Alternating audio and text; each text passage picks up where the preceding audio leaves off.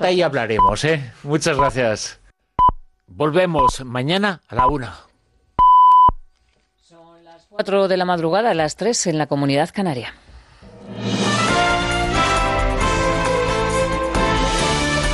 Noticias en Onda Cero.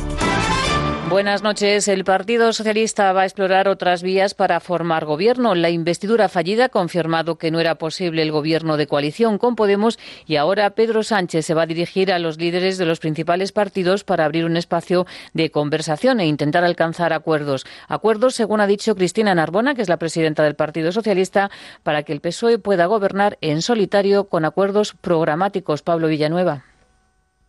La presidenta del PSOE, Cristina Narbona, ha advertido a Podemos que tras rechazar su oferta, el Partido Socialista buscará acuerdos con otras formaciones para evitar ir a elecciones. Además, Narbona ha querido dejar claro que el Gobierno ha hecho todo lo posible por lograr la investidura. Queremos que efectivamente esa explicación llegue a cuantas más personas mejor para que todo el mundo sepa que el Gobierno ha hecho todo lo posible, con el apoyo, por supuesto, del Partido Socialista, para que hubiera gobierno y no hubiera una investidura fallida y que vamos a seguir trabajando para intentar evitar nuevas elecciones. Por último, la presidenta del partido ha calificado la oferta que ha realizado Izquierda Unida Podemos de apoyar un gobierno socialista y así investir a Pedro Sánchez como una medida muy acorde a las preferencias del partido de Ferraz. El líder de Podemos, Pablo Iglesias, ha hablado en las redes sociales y le manda un mensaje al Partido Socialista. Iglesias ha aprovechado el acuerdo de gobierno en Navarra y afirma que cuando se negocia con tiempo y respetando al aliado, compartir responsabilidades es posible. Es decir, que Navarra es un ejemplo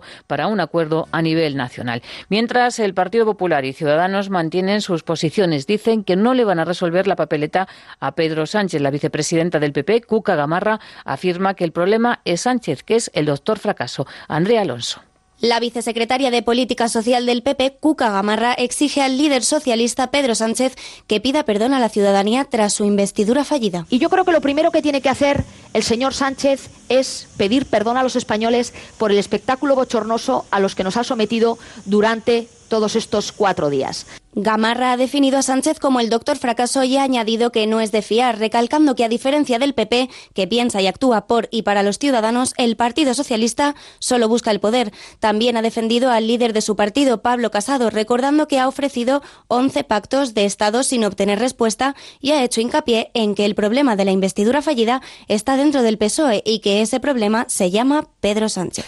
El primer barómetro de opinión andaluz, es decir, el CIS andaluz, vaticina que el PSOE ganaría las elecciones con el 30% de los votos y el Partido Popular quedaría segundo con el 25%. Juan Manuel Moreno mejora ligeramente los resultados y los partidos de derecha sumarían, no obstante, una mayoría suficiente para seguir gobernando. Y del exterior les contamos que el régimen de Nicolás Maduro denuncia una nueva incursión en su espacio aéreo, en su espacio aéreo de un avión espía estadounidense. Sería el tercero en este mes. Las autoridades venezolanas afirman que esta violación constituye una ofensiva al país. El vicepresidente Diosdado Cabello ha dicho que Venezuela está, libra, está lista para librar una guerra absoluta con Estados Unidos. Según Cabello, es probable que entren los marines norteamericanos, pero está convencido que les va a costar salir del país. Y aquí es probable que entren los marines norteamericanos. Es probable que entren. Y lo decimos con mucha humildad. El problema para ellos va a ser salir de aquí de Venezuela. Este va a ser su problema, salir de aquí de Venezuela. Probable que entren, que cometan barbaridades. Pero aquí, nosotros hace 200 años, echamos al imperio más poderoso de aquella época. La selección sub-19 se ha proclamado campeona de Europa tras derrotar a Portugal por dos goles a cero. Además, en fútbol, la histórica goleada de ayer del Atlético de Madrid al Real Madrid por siete goles a tres ha dejado una resaca amarga en el club blanco. Una resaca que pone en cuestión la apuesta de Zidane y reabre los rumores sobre nuevos fichajes como el de Pogba. El capitán del equipo, Sergio Ramos, ha sido el más crítico con la derrota, pero no obstante está convencido que pueden ganar títulos. Yo creo que el resultado es demasiado amplio y hoy pues nos vamos jodidos porque se puede perder de muchas formas, pero no como la de hoy, ¿no? Al final después de una primera parte horrible, pues el objetivo era olvidar la, el, marcador e intentar ganar la segunda. Ese objetivo sí se ha conseguido, pero bueno, no hay que olvidar que es un resultado muy malo y, bueno, eh, hay que seguir intentando coger la mejor forma e intentar alcanzar el, el juego que, que todos queremos. Más noticias en Onda Cero cuando sean las 5 de la mañana, las 4 en la Comunidad Canaria y toda la información actualizada en ondacero.es. Todo sobre las mascotas. Cuidados, consejos, anécdotas. No se hace una ilusión, porque muchas veces estamos aquí haciendo el programa y dices, ¿quién nos escucha? Y dice, un marinero. José desde el barco, tío. Es un barco que se dedica a la limpieza de residuos en el mar. Y salvando el planeta. Dice, buenas tardes. Hace dos meses noté a mi perra Setter inglés que no estaba bien. La llevé a la veterinaria y después de hacer una analítica descubrió que tenía 313 de glucosa en ayunas. Lo que tiene que hacer esta amiga es volver al veterinario para confirmar que tiene una diabetes. Como el perro y el gato, con Carlos Rodríguez. Este fin de semana, el sábado desde las 3 de la tarde y el domingo desde las 5. Ofrecido por Menforsan. Te mereces esta radio. Onda Cero, tu radio.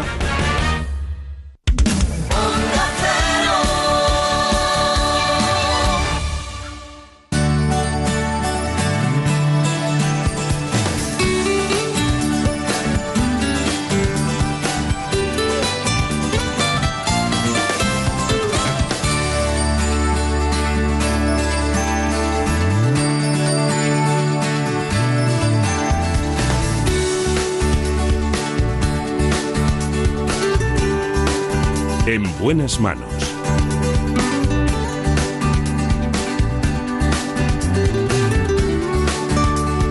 El programa de salud de Onda Cero. Dirige y presenta el doctor Bartolomé Beltrán.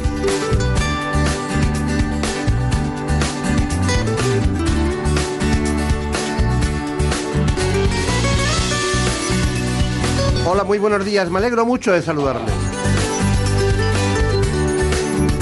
Aquí estamos con Daniel Solís.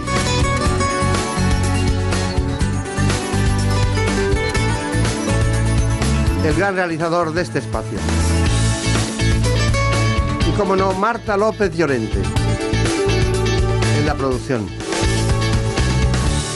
También como siempre, y buenos días para todos ustedes en esta mañana en la que afrontamos un espacio sumamente interesante. Como estamos en las horas de partos tempranos, vamos a hablar de ginecología.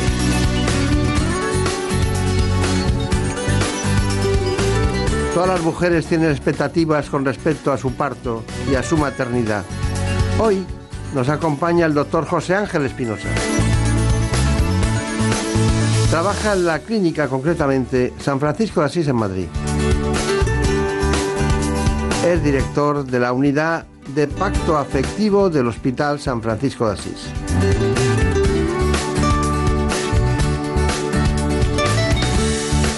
Él nos cuenta todo, pero antes les proponemos este informe. En España la edad media de las mujeres que dan a luz por primera vez es de 30 años. Y a diferencia de los países en desarrollo, en nuestro país casi todas son atendidas por un profesional durante la gestación y el parto.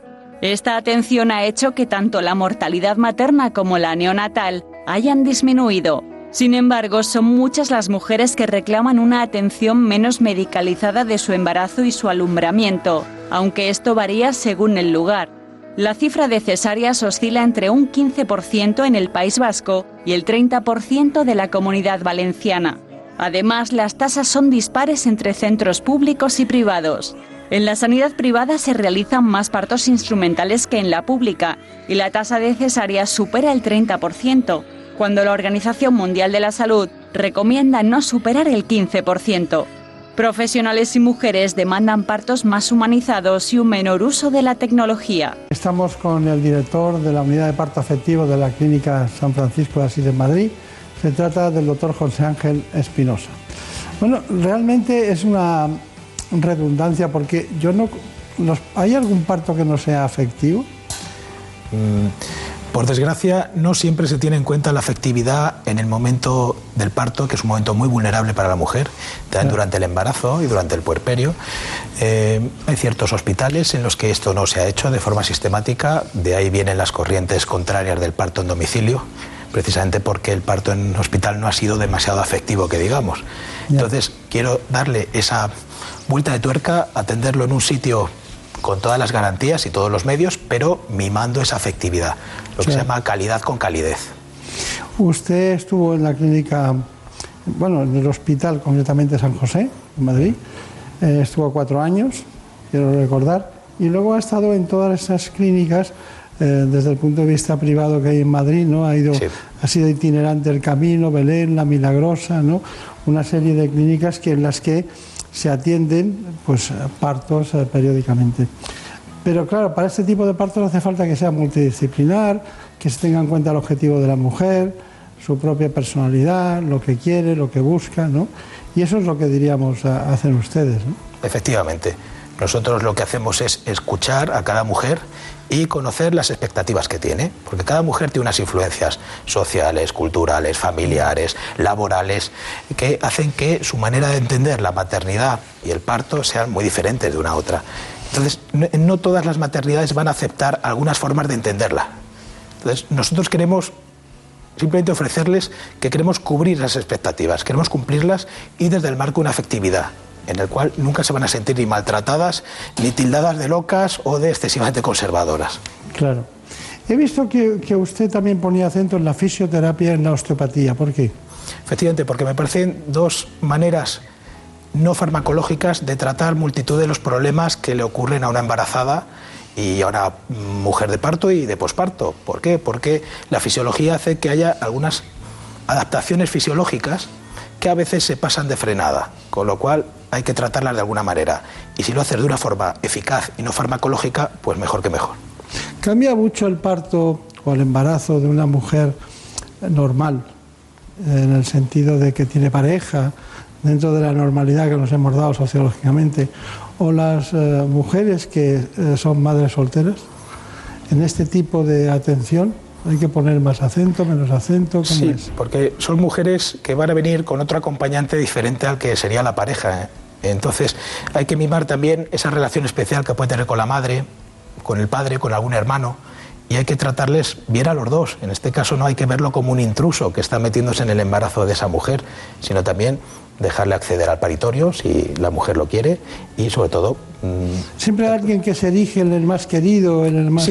Sí, siempre necesita una persona de apoyo y yo creo que es conveniente además que en ese momento del parto tenga esa, esa persona de apoyo, que le dé ese, ese, apoyo sentimental, ese apoyo afectivo que también es, es muy necesario. Estamos hablando de un momento en el que la mujer pues efectivamente se siente más desprotegida, más, más vulnerable, con más miedos.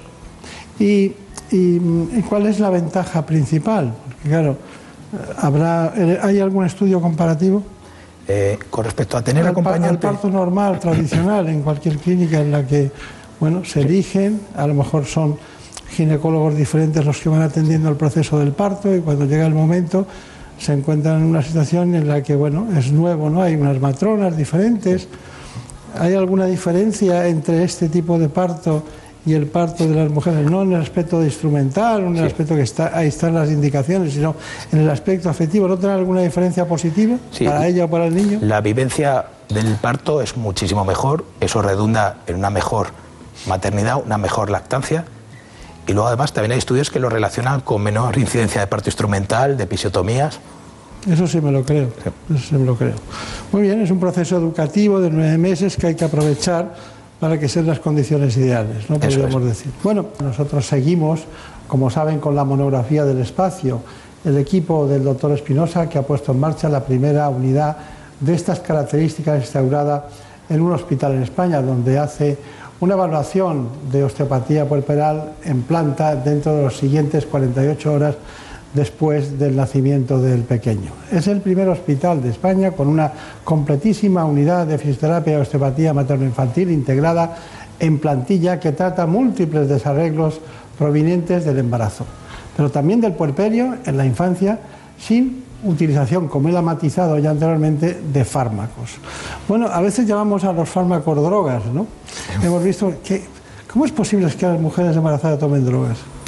Pues porque en determinados estratos socioculturales eh, algunas drogas están muy aceptadas y se les quita toda la importancia que puedan tener. Nos estamos refiriendo en nuestra sociedad tabaco y alcohol. Entonces, el tabaco, no todas las embarazadas son capaces de dejarlo, incluso aunque les insistamos en los riesgos que tienen para el bebé, no solo durante el embarazo, sino a futuro.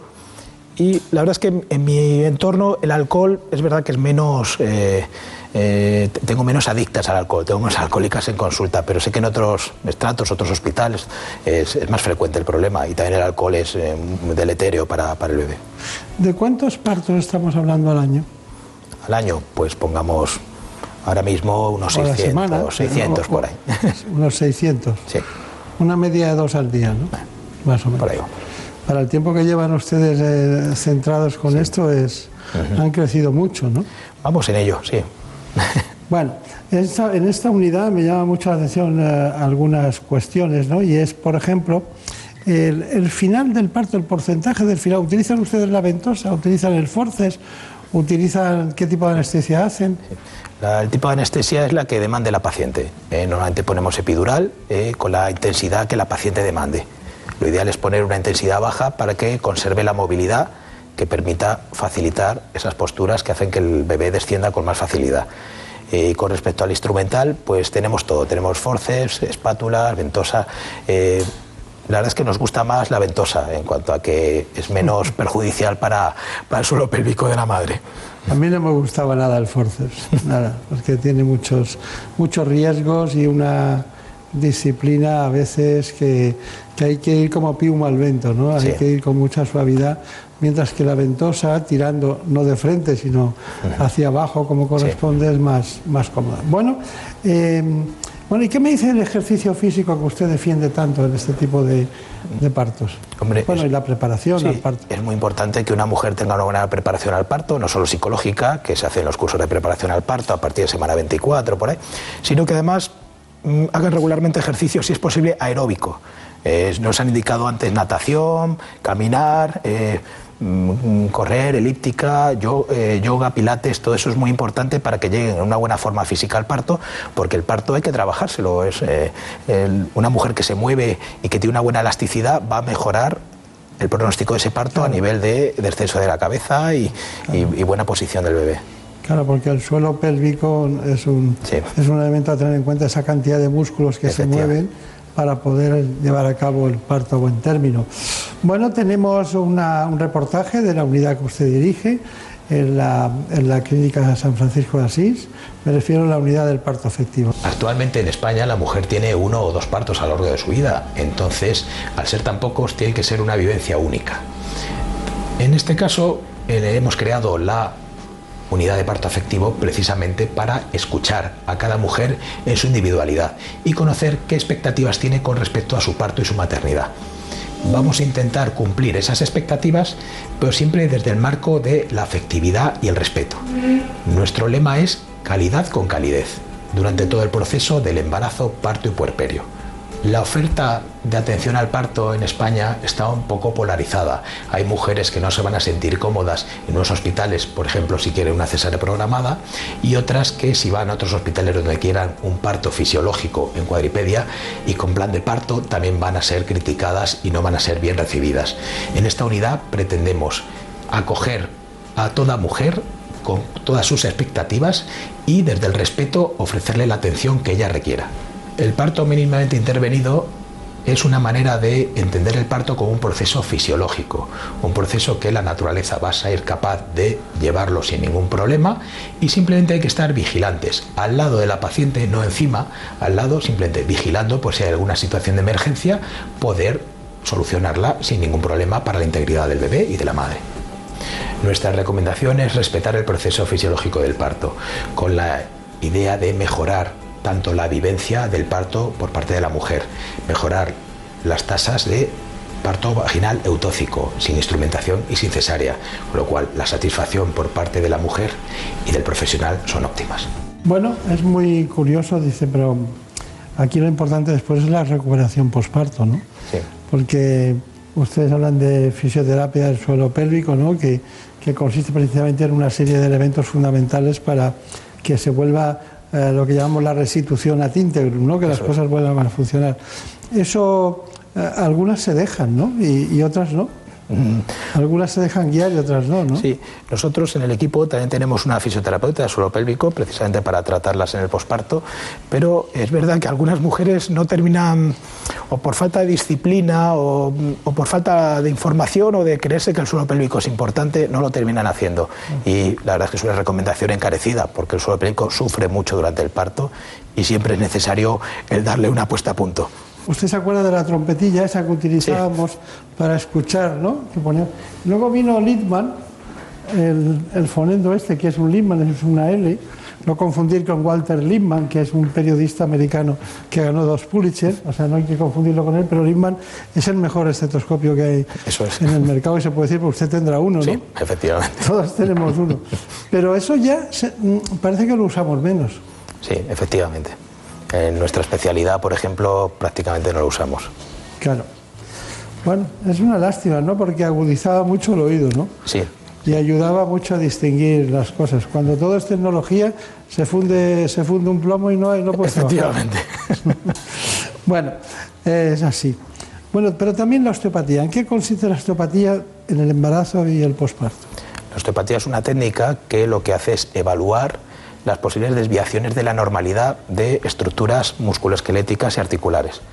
Entonces lo que pretende es normalizar esas desviaciones de la normalidad. Claro. En el embarazo, además, simplemente por el aumento de la tripa, la espalda va a adquirir unas posiciones que no Sí, tenía antes. Una hiperlordosis Claro. lumbar, ¿no? Luego, además, la- todo lo que es la pelvis también bascula, con lo cual presiona nervios, presiona eh, ligamentos. Y a nivel visceral también se nota que pues, hay ciertas tensiones que aumentan durante el embarazo por toda esa colocación de, diferente de las vísceras, se tienen que colocar por donde pueden las pobres. ¿no? Claro. Entonces, la osteopatía ayuda a normalizar y a liberar y disminuir esas presiones, esas tensiones fisiológicas, y la verdad es que los resultados son excelentes y algo que es totalmente no farmacológico, ni radiológico, ni radiofrecuencia, es completamente manual. Claro. Pues usted tiene un osteópata, Raúl Goldman, en su, en su clínica, ¿no?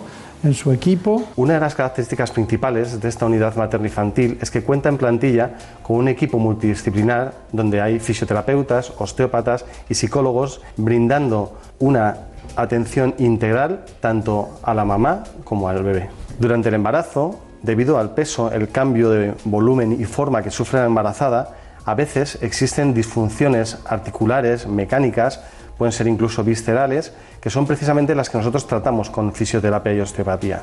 Son muy típicas las lumbalgias, las ciáticas, las migrañas, eh, náuseas, reflujo, neuralgias intercostales, tendinitis de Kerbein. Es que son, mm, puede ser cualquier tipo de disfunción que tenga que ver con el cambio de volumen y forma. Este es el primer hospital de España donde se realiza una evaluación de posparto tanto a la puérpera como al bebé nada más nacer. Es decir, se hace una evaluación general de la mujer con osteopatía y una evaluación general al bebé con osteopatía.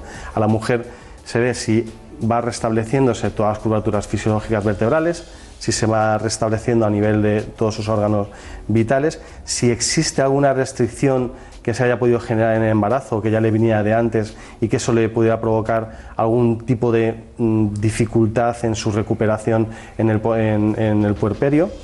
Y en el bebé, súper importante ver diferentes aspectos fundamentales como es la alineación de los huesos del cráneo, ver cómo está el estado de fontanelas y si los impulsos rítmicos que se producen a nivel del cerebro y la médula son normales. Aunque el pijama de Raúl Goodman, el osteópata, llama la atención, pues es un pijama, ¿no? Pero llama más la atención todavía al grado de el eslogan, ¿no? De la calidad y calidez con la que trata a los niños y a las madres, ¿no?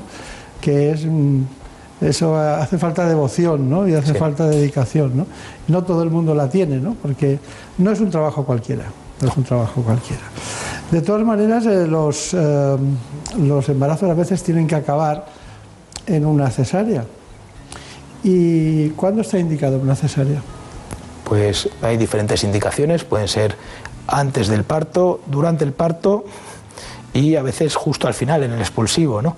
Entonces, bueno, eh, las cesáreas programadas pueden ser por diferentes cirugías uterinas o por miomas que dificulten la salida del bebé o simplemente porque la madre ya tiene una preeclampsia o, alguna patología trombótica. Eh, durante el parto es cuando vemos que el niño principalmente tiene un sufrimiento fetal. Eh, los niños están monitorizados y si en algún momento nos indica que el bebé está pasando por un periodo de hipoxia, pues eh, si no conseguimos corregirlo posturalmente o con alguna otra medida, pues hay que hacer una cesárea eh, por el bienestar fetal. Y otras veces puede ser más urgente por un prolapso de cordón, por un desprendimiento de placenta. Y luego a veces, que esto nos frustra bastante a las madres y a los médicos, es justo al final, cuando ha dilatado del todo, llevamos unas horas de expulsivo y el niño no termina de bajar porque no encaja. Entonces, bueno, ese es el momento más frustrante, pero hay veces que no hay más remedio porque el niño no va a salir de otra manera. Bueno, pero hay muchas veces que, que el niño no sale porque está de nalgas y se puede desde fuera. Efectivamente. Quiero recordar que usted eh, tenía una especial predilección y, bueno, y una especie de, de- de maniobras eh, especiales, ¿no? Para la versión cefálica externa, ¿no? Bueno, es una maniobra que ya está descrita. Por desgracia no, no la he descubierto yo. No, ya, pero- se, se ha recuperado, es una maniobra antigua, se ha recuperado y precisamente para lo que sirve es para intentar bajar la tasa de cesáreas. Claro. En cuanto a que los niños que vengan en presentación de nalgas podamos darle la vuelta desde fuera para convertirlos a presentación cefálica y poder intentar un parto vaginal. Que también tiene algún riesgo. Muy pocos, muy pocos, poquísimos. Si te digo en mi, en mi estadística, en, en un estudio que hicimos, mm, bueno, ya, ya supera esos casos. Con 69 casos, solo en uno de ellos hubo que hacer una cesárea urgente y estábamos en el propio quirófano. Claro, no U- siempre. Uno de 69, vamos, eso es, eh, es, es un Es riesgo mínimo. Es muy poco. Muy poco, sí. Bueno, vamos a ver la información que hay al respecto y que tenemos respecto a, esta, a este proceso de evitar la cesárea posiblemente programada por parto de nalga o otras circunstancias. La versión cefálica externa es una maniobra en la que con una manipulación externa conseguimos revertir los niños que vienen de nalgas, los ponemos de cabeza y así conseguimos que puedan parir por vía vaginal. Es una maniobra con riesgos mínimos para la madre y para el bebé y con esto conseguimos reducir la tasa de cesáreas. La pelvis de la mujer no es una estructura rígida, tiene unas articulaciones que permiten ganar espacio para favorecer la salida del bebé. Hay algunas posiciones que mejoran esta movilidad pélvica para que el parto sea más fácil. Normalmente la postura que ponemos, que es la de la mujer boca arriba, bloquea el sacro contra la camilla y no mejora el espacio en el canal del parto. Siempre nos va a ir mejor con una postura en lateral o en cuadripedia, que es a cuatro patas. Muy bien, estaba yo tan atento a, eso de la versión cefálica externa. Eh, dígame, ¿cuáles son los medicamentos durante el embarazo que usted nunca perdonaría a una mujer que no tomara? que no tomara? Pues siempre yo creo que es interesante un suplemento nutricional con ácido fólico, vitamina D, mm, hierro, eh, ácidos grasos omega 3. Eso creo que no debe faltar en ninguna embarazada. Y luego les comento que no les fallen las proteínas, que tienen que comer proteína. El niño necesita proteína, no palmeras de chocolate. Claro. ¿eh? Entonces, eso o sea es muy que usted importante. hace un proteinograma para ver cómo está. Sí, pido proteínas en todos los trimestres. ¿Cuál es la que baja más? La albúmina, supongo. Sí, principalmente. La albúmina. Bueno, eh, siguiente tema. Am- hemos terminado, hemos hecho la cesárea, porque no ha sido posible la versión externa, una cesárea programada. Ya no se pierde sangre, ¿no? No. En una cesárea ya no se pierde No, sí, sí, sí se pierde sangre. Una cesárea, además, una cesárea tiene más riesgo de atonía uterina, de que el útero no se contraiga Ya, pero se pierde menos que antes, ¿no? Mm, hombre, hacemos tec- una técnica actualmente que no es cortando, es desgarrando, que siempre sangra menos que, que la, que la antigua de cortar. Pero así el, el litro de sangre mínimo que en la la de cortar no va por los planos de clivaje, ¿no? La de Efectivamente. cortar, corta arterias, la Claro, otra va- cortar- sigue un- el ritmo del músculo. Eso claro. es, estira los vasos pero no los rompe, con lo cual siempre sangra menos. ¿Cuánto tiempo una mujer de una que tiene una cesárea se sigue en el hospital? Normalmente mm, en 3, 4 días se puede ir de alta. He tenido altas de 48 horas y otras que se quieren permanecer en el hospital 7 días, ¿no? Pero lo habitual son 3, 4 días. Claro.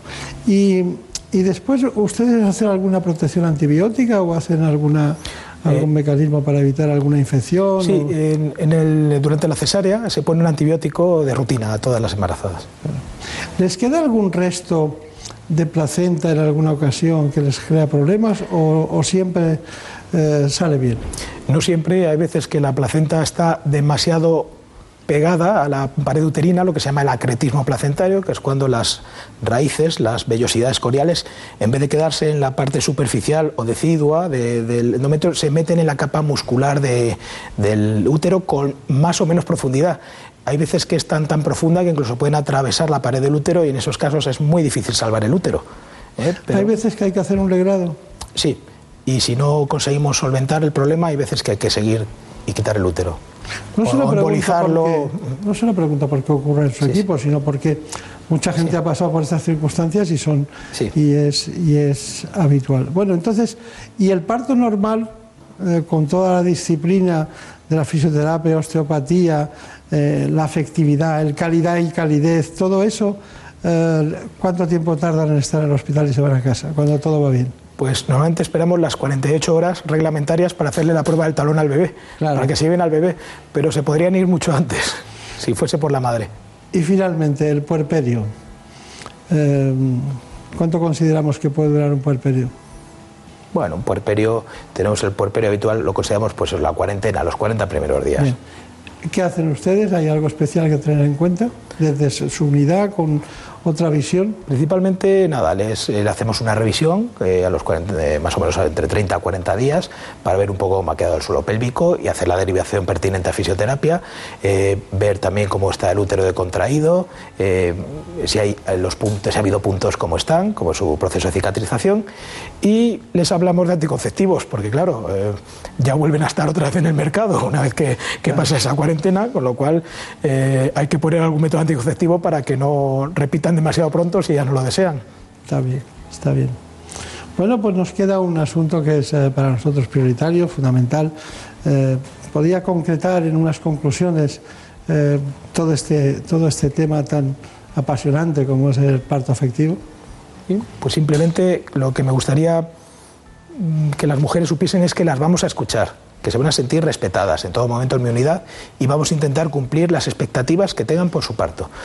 Ya quieran una cesárea programada por algún problema que hayan tenido un familiar, por ejemplo, o si quieren un parto ah, en cuadripedia e incluso si nos traen el tan temido eh, plan de parto, que en algunos hospitales hacen cruces y trae una mujer un, un plan de parto. Nosotros eso lo vamos a aceptar, es más, queremos saber qué espera de nosotros en el parto para poder brindar esas expectativas. ¿Hace muchas episiotomías? Eh, pues depende, yo muy pocas. El año pasado hice tres en todo el año. a mí me da una pena terrible tener que cortar, ¿no? Sí.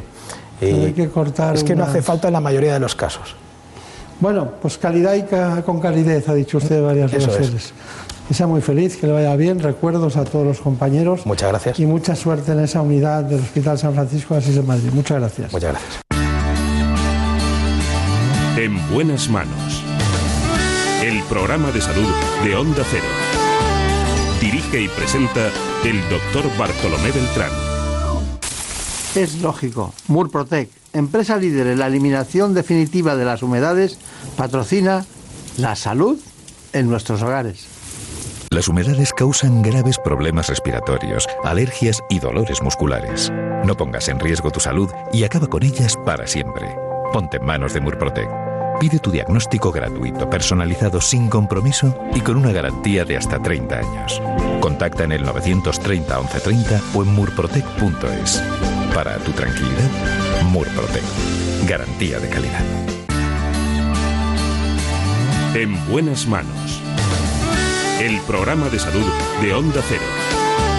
Dirige y presenta el doctor Bartolomé Beltrán.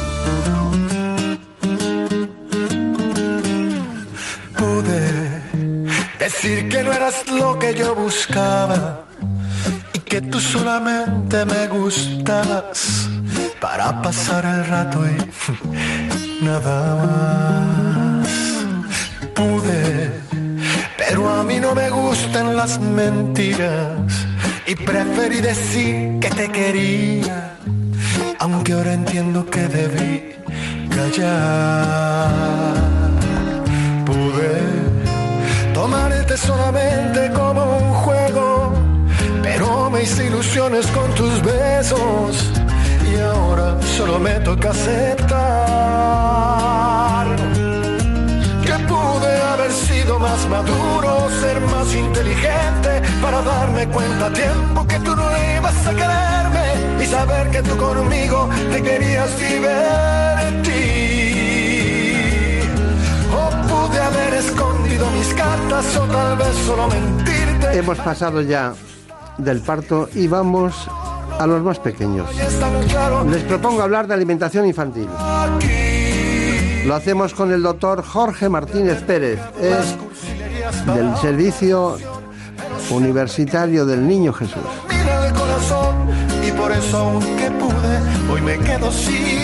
Estamos hablando de gastroenterología. Hay que abandonar la gastroenterología y la nutrición infantil para poder ver crecer ponderalmente y como toca a los más pequeños.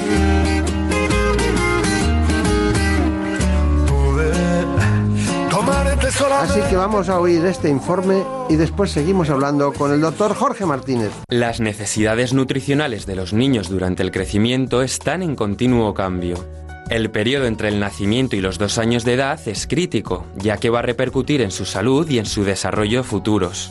En esta etapa la dieta va variando progresivamente y se van incorporando nuevos alimentos. En los primeros seis meses de vida, el bebé solo consigue reflejos de búsqueda, de succión y de deglución, y la alimentación ideal es la lactancia, preferiblemente la materna. Entre el cuarto y el séptimo mes aparece el reflejo de masticación, por lo que se incorpora la alimentación complementaria.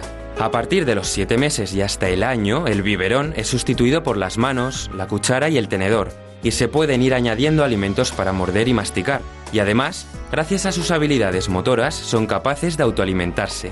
Del año a los dos años consiguen una estabilidad mandibular y es entonces cuando consolidan su gusto al probar nuevos sabores y texturas. Eso sí, estas etapas pueden variar en cada niño, dependiendo de su evolución.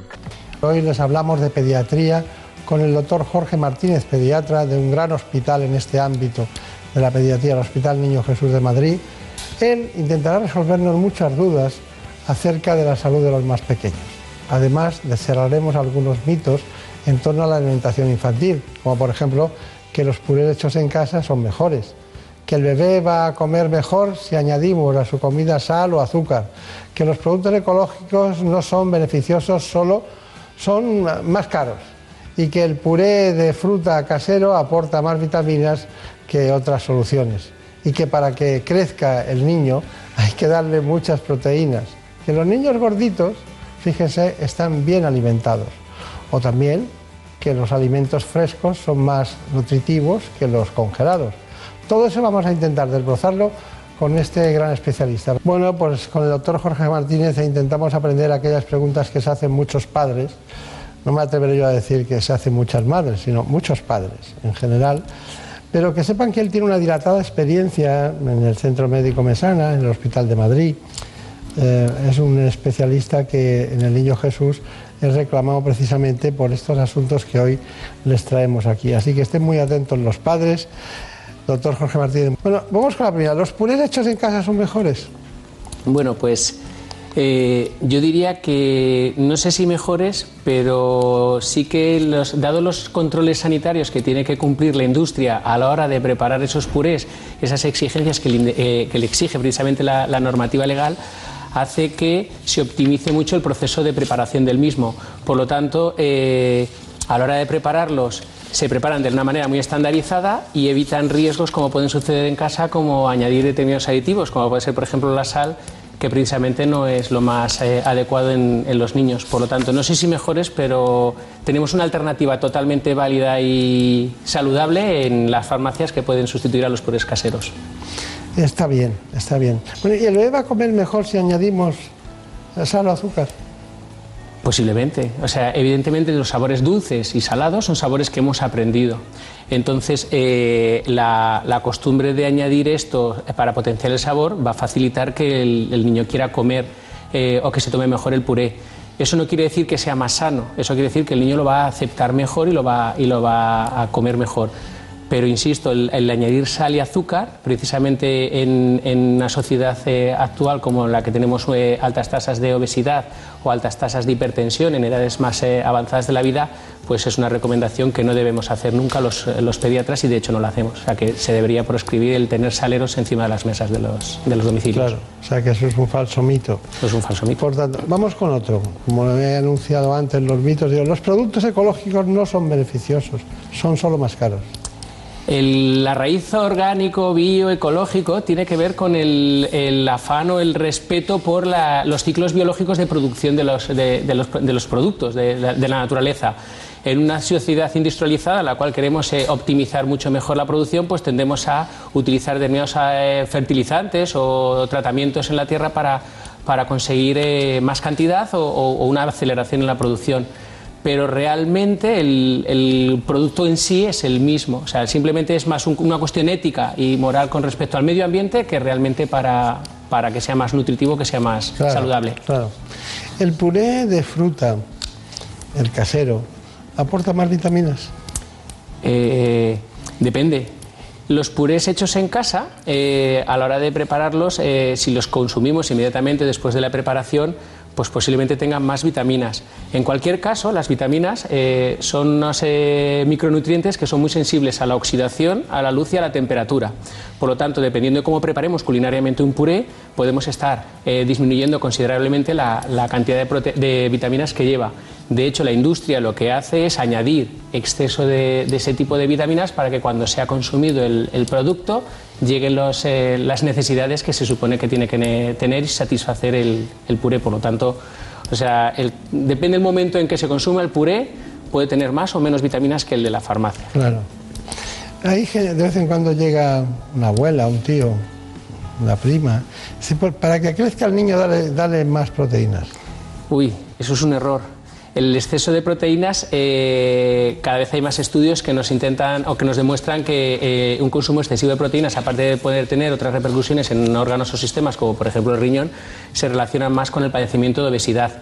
Por lo tanto, el decirle eso que hemos oído muchas veces de pequeño de cómetelo de dentro y deja el pan, que parece como que es preferible recomendar que se tome medio bocadillo con su parte de carne, de proteína y su hidrato de carbono en forma de pan, que no que se tome solo lo de dentro y deje el hidrato de carbono.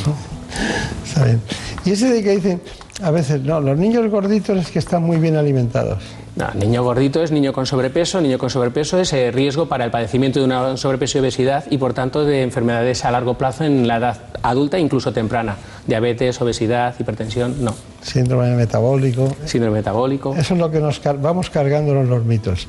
Otro, el último. Los alimentos frescos son más nutritivos que los congelados. Eh, hoy por hoy, eh, quizá otro tiempo, eh, cuando todavía no existían los sistemas de congelación como los actuales, pues probablemente pues, podría perderse propiedades nutritivas. Pero hoy por hoy, en el que tenemos congeladores eh, que nos permiten preservar y conservar los alimentos, manteniendo todas sus propiedades, micronutrientes y demás, yo considero que, al contrario, ahorraríamos mucho dinero y no, mal, y no de- digamos, mal utilizaríamos o, o tiraríamos más comida de la innecesaria a la basura si utilizáramos mucho mejor o más el congelador. Y esta la pongo yo. El amor de los padres em, influye en el desarrollo estatoponteral. Eh, influye. O sea, es difícil establecer qué, qué porcentaje de la talla nuestra depende del, del vínculo, del apego y, del, y de la relación materno-filial o paterno-filial, es decir, la filioparental. Pero sí que existe y está descrito en los libros que una de las posibles causas de fallo de medro, de fallo de crecimiento, puede ser la deprivación emocional. Tela. Es curioso eso, ¿no? Es mejor, eh, o sea, es mejor el amor que, el, que, que la hormona del crecimiento, ¿no? Mm, Por lo menos eh, aseguremos que tenemos amor antes de poner hormona de crecimiento. Bueno, pues este sería, esto va, va a ser una noticia eh, en, todos los lados, nos vamos a encargar nosotros. Seguimos con el objetivo de este espacio, la alimentación infantil. Una patología que puede llevarnos a distintos trastornos, porque, bueno, no es una enfermedad, pero trastorna mucho cuestiones que en el futuro pueden dañar el estado fisiológico de los más pequeños. Tenemos cantidad de preguntas, doctor Jorge Martínez, usted las puede responder a todas, pero hay un tema de los percentiles, ¿no? Que ahora nos explica usted en qué consiste. Eh, pero eh, cuando se trata del crecimiento de los niños, ¿a qué nos referimos cuando hablamos de percentiles? Los percentiles es el modo que tenemos de expresar en relación a la población eh, de referencia, en este caso, si utilizamos percentiles de población española o si utilizamos los de la OMS eh, que se han estandarizado para que valgan para toda la población mundial, es la- el porcentaje de niños eh, respecto a esa población diana y sexo, o sea, el niño o la niña, eh, para su edad, cuántos le quedan, digamos, por detrás. Un percentil 60 quiere decir que el 60% de los niños o niñas de esa misma edad pesarían o medirían, de- dependiendo de la variable antropométrica que estemos valorando, menos que nuestro niño. Está bien, está bien. Ya lo he dicho antes, pero eh, estamos asistiendo a una epidemia de obesidad infantil. Eh, ¿La causa principal cuál es? No sé si se puede hablar de una causa eh, como tal, o yo diría que son muchas causas y todas tienen que ver con hábitos. Hábitos que tienen que ver con la alimentación. Disponemos de muchísimos más alimentos, alimentos no tan saludables como pudiéramos tener eh, generaciones atrás y más mm, parecidos a lo que se llama la, o que siempre se ha denominado la dieta mediterránea y hábitos de eh, la sociedad avanza hacia menor ejercicio para todos, o sea, desde no tenernos que levantar a encender y apagar la televisión porque disponemos de un mando a disponer de consolas, videoconsolas y demás que hacen que nuestros eh, niños y nosotros nos movamos cada vez menos y gastemos menos energía haciendo ejercicio. Claro. ¿Y cuál debe ser la proporción, perdónenme, pero más o menos, para que de hidratos, de hidratos grasas, hidratos de carbono, grasas, proteínas, sobre todo en esa edad, en la infantil? Porque Eh, claro, hay una cosa, decir, la que es que se pierde mucho la sociedad porque las personas eh, hacen gastronomía, no hacen nutrición.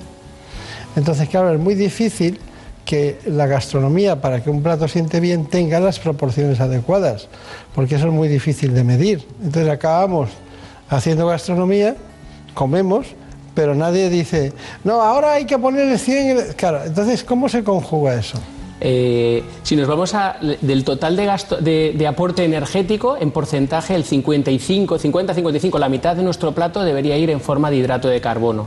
Tan solo un 15, que viene a ser una, una sexta parte de nuestro, de nuestro plato, debería ser proteína y el 30% en forma de grasa.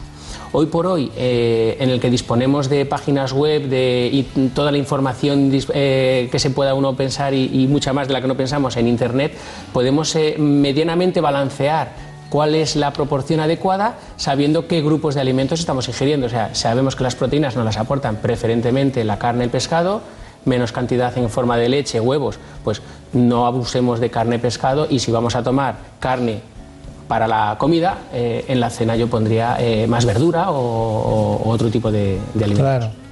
¿Cuánta leche deben beber diariamente? Aproximadamente, grosso modo, un medio litro. Realmente lo que se estipula es que viene a ser unos dos vasos de leche por día o el equivalente, sabiendo que, por ejemplo, una equivalencia de un vaso de leche viene a ser un par de yogures o dos porciones de, de quesito o un yogur con un bocadillo con, de queso. eh. ¿Y a partir de qué edad se les da leche de vaca? Si hablamos de función fisiológica, desde cuándo lo tolera el niño, se considera que a partir de los 12 meses un niño puede tolerar perfectamente la leche de vaca, es decir, podríamos eh, incorporarla a su alimentación habitual. ¿Qué sucede? Las leches infantiles están adaptadas para que la carga proteica que veíamos que puede estar en relación con, con la obesidad sea menor. Por lo tanto, entre el año y los 3-4 años, una opción perfectamente válida y posiblemente más saludable sea el ingerir leches, eh, leches de fórmula, de, de- bien de las de tipo 2 o de crecimiento, que encima están fortificadas con micronutrientes, vitaminas y, otros eh, microelementos como el hierro, para no sobrecargar en proteína, que la leche de vaca aporta hasta cuatro veces más de proteína que la, que la leche de fórmula. Está bien, está bien. Bueno, eh, se ha demostrado que la introducción precoz o tardía de algunos alimentos provoca intolerancias o algún problema. ¿Qué me puede decir de eso? Está demostrado que por debajo de los cuatro meses eh, una exposición precoz a determinados alimentos eh, puede favorecer la, alergia. Por lo tanto, eh, correr mucho ya está demostrado sí que puede ser perjudicial. En base a eso se determinó, pues vamos, vamos a retrasar un poquito más la introducción de los alimentos para ver si conseguimos disminuir la incidencia, la, frecuencia de las, de las alergias. Uno se ha demostrado que retrasar la introducción de los alimentos eh, favorezca el que desaparezca o que tenga menor incidencia. Por lo tanto, en aquellos pacientes especiales de riesgo y bajo supervisión médica, lo que se está intentando es adelantar en la ventana esa a partir de los cuatro meses, de las 16, 17 semanas, determinados alimentos para favorecer que se toleren antes. Claro. Eh, a nosotros nos presentó su currículum Elena Fernández Puyol, que ha estado pendiente de este tema, ¿no? porque está muy pendiente de los más pequeños en los últimos tiempos, sin menoscabo de que no se dedique a todas las cosas que hacemos en, en este espacio, ha preparado este informe sobre alergias alimentarias.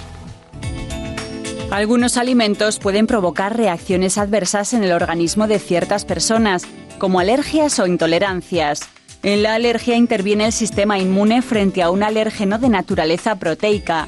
Esto produce reacciones en el organismo que en los casos más graves pueden dar lugar a una anafilaxia, una reacción que puede poner en peligro la vida del paciente y que requiere tratamiento inmediato. Las alergias más comunes son a la leche de vaca, al huevo y al trigo, pero las reacciones más graves las dan los cacahuetes, las nueces y los mariscos.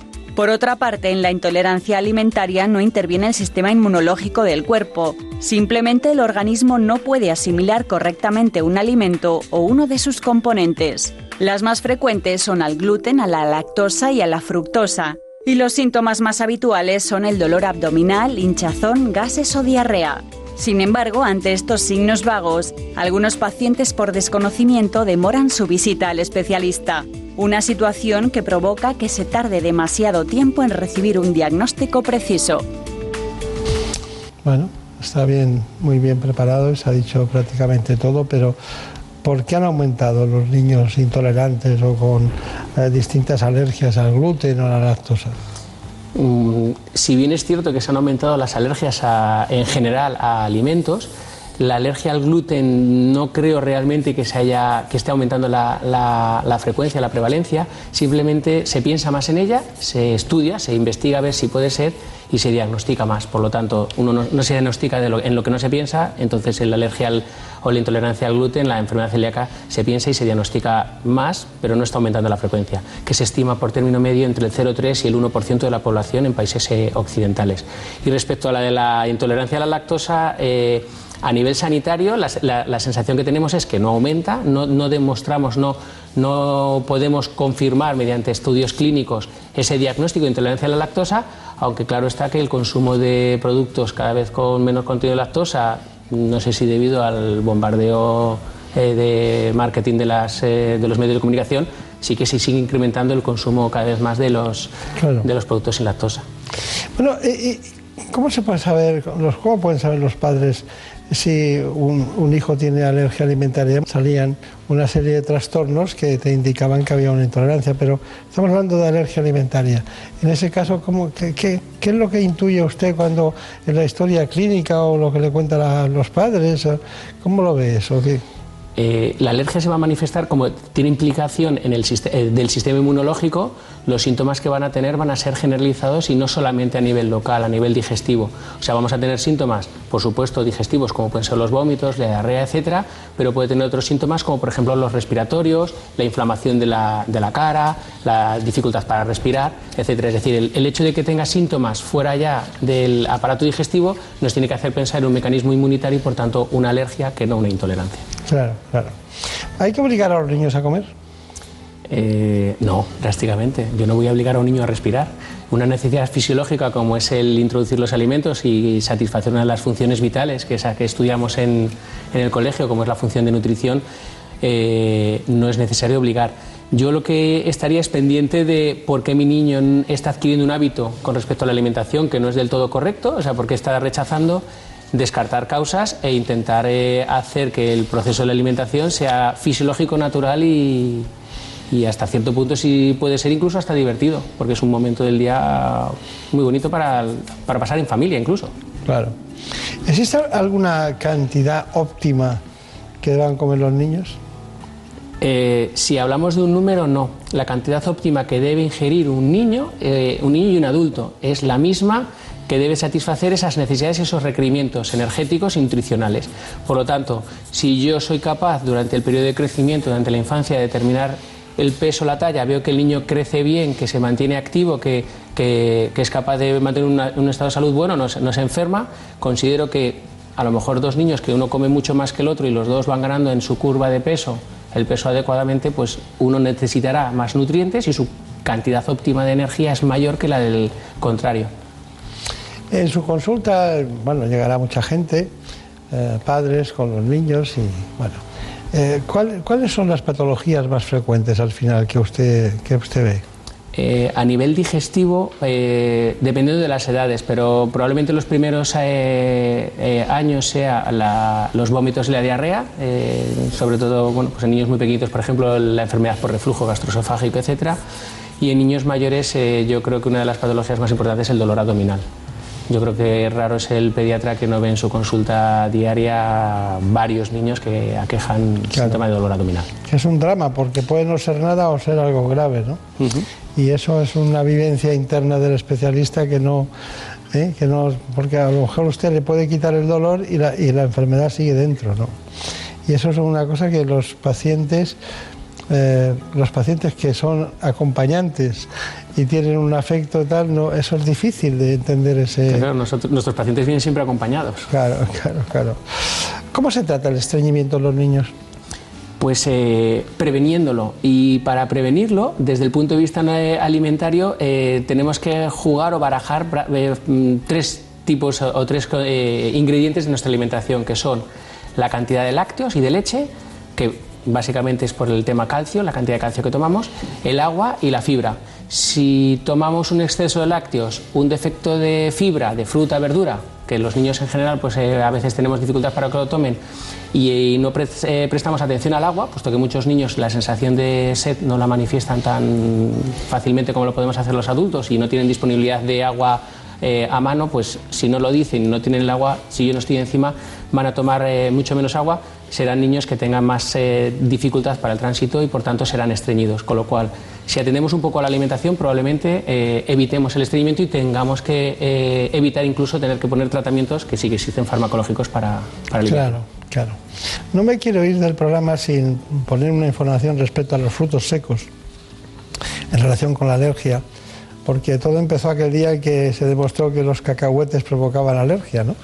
Y, eso ha seguido, ¿no? Frutos secos y alergia.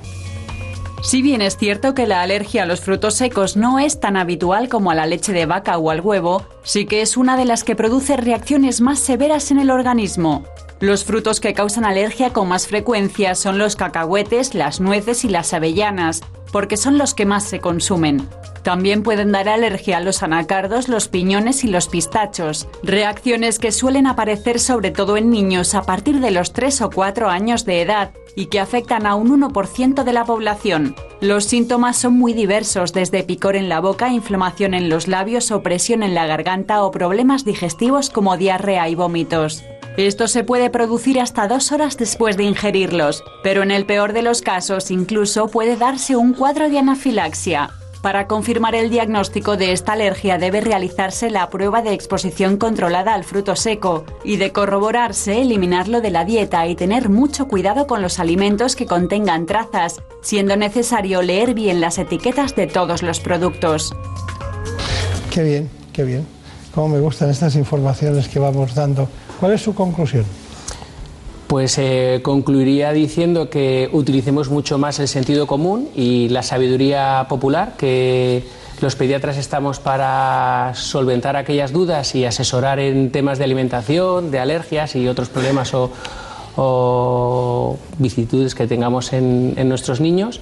Aprovecho para dar las gracias no solamente a todos los compañeros del hospital que me ayudan y que me enseñan cada día pues, eh, aquellas dudas que me surgen en la práctica diaria, y por supuesto a los pacientes y a los padres que son los que más nos enseñan día a día y con los que más aprendemos y luego poder transmitir ese conocimiento a pacientes posteriores. Así Claro, que claro. gracias a Dios. Doctor Jorge Martínez, la primera vez que nos vemos, muchas gracias, ha sido un placer. Muchísimas gracias. En todos los sentidos.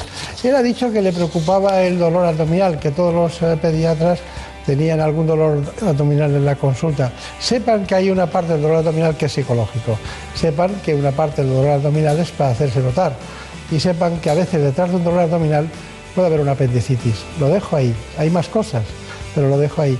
Así que es una situación difícil para un pediatra. Ustedes tienen que ayudar tomando nota de los detalles y sabiendo que los síntomas cardinales de la medicina, de la fiebre, el dolor, los vómitos, las náuseas, también los tienen que anotar para acompañar mejor a los pequeños. Muchas gracias. En buenas manos. El programa de salud de Onda Cero. Dirige y presenta el doctor Bartolomé Beltrán. Seems it never rains in Southern California.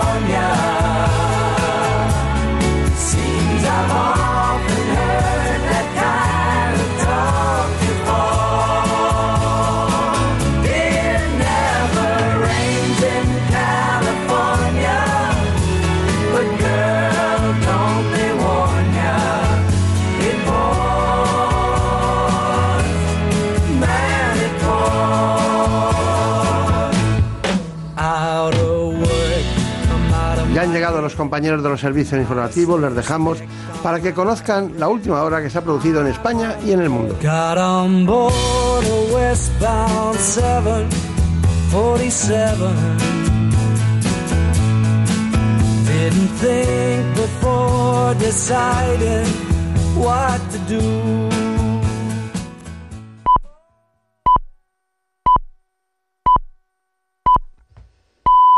Son las 5 de la mañana, las 4 en la comunidad canaria.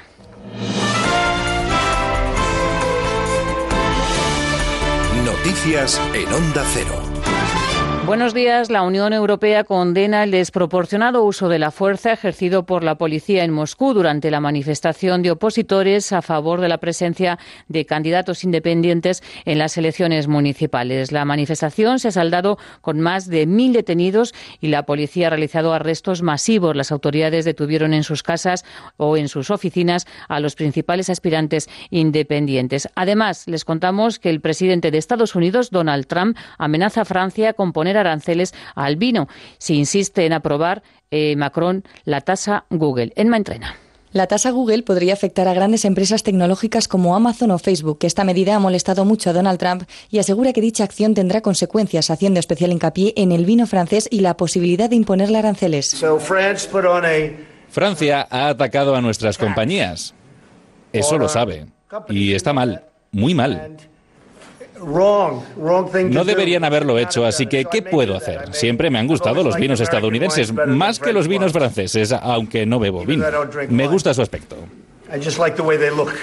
El presidente de Estados Unidos ha compartido este mensaje a través de su Twitter y ha dicho textualmente que ellos anunciarán acciones recíprocas sustanciales sobre la estupidez de Macron en breve. En nuestro país la política sigue girando en torno a la investidura y tanto Partido Socialista como Podemos han aprovechado el fin de semana para intercambiar mensajes. Pablo Iglesias ha aprovechado el acuerdo de gobierno en Navarra y afirma en Twitter que cuando se negocia con tiempo y respetando al aliado, compartir responsabilidades es posible. Es decir, que Navarra es un ejemplo para un acuerdo a nivel nacional. A pesar de esta disposición, en Ferraz insiste en el gobierno de coalición ya caducado y hay que explorar otras vías. Lo decía la presidenta del partido, Cristina Narbona. La sesión de investidura se vio que no era posible un gobierno de coalición con Unidas Podemos. Unidas Podemos rechazó la oferta generosa y consistente que se le había hecho por parte del Gobierno y ahora toca, como ha dicho el presidente en funciones, efectivamente explorar otras posibilidades. En este escenario, los partidos ultiman cambios. Albert Rivera ampliará la ejecutiva de Ciudadanos a 50 miembros para dar más peso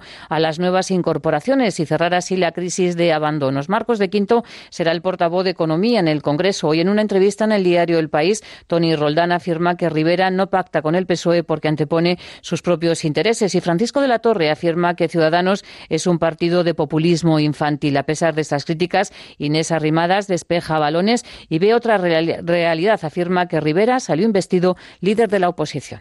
Del otro día, Pedro Sánchez no salió investido presidente, a pesar de las ganas que tenía Bildu y Esquerra Republicana de hacerle presidente, porque son los que más ganas tenían. Pero ¿sabéis quién salió investido de esa sesión de investidura? Albert Rivera, como líder de la oposición, porque fue el único al que atacó Sánchez.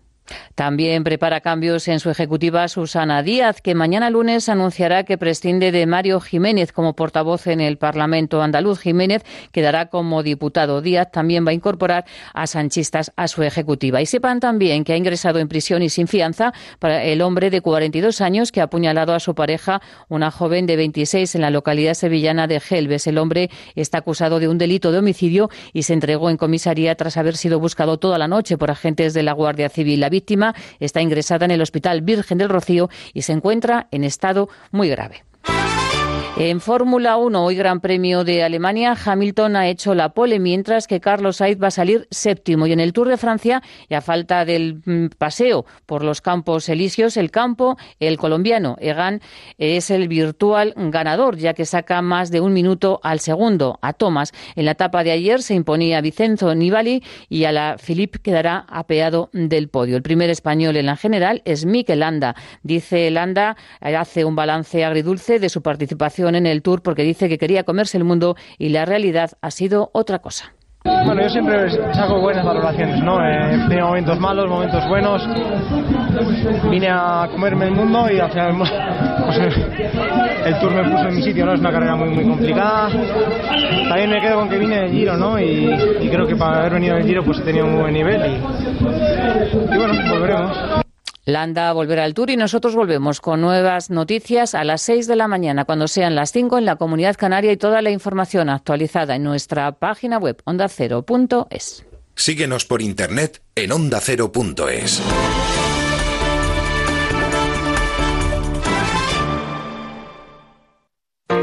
Solo en julio. Solo los domingos de 9 a 11 de la noche. Edición limitada en todas las emisoras de Onda Cero. Bueno, también en la web. Vale, en todas las emisoras de Onda Cero y en nuestra web. Y en la aplicación, en la aplicación también. Sí, sí, también. Bueno, solo en julio, eso sí, ¿no? Sí, sí, que en agosto me voy de vacaciones. David del Cura, los domingos de julio a las 9 de la noche. A misa no llegamos. Edición para coleccionistas. Te mereces esta radio. Onda Cero, tu radio.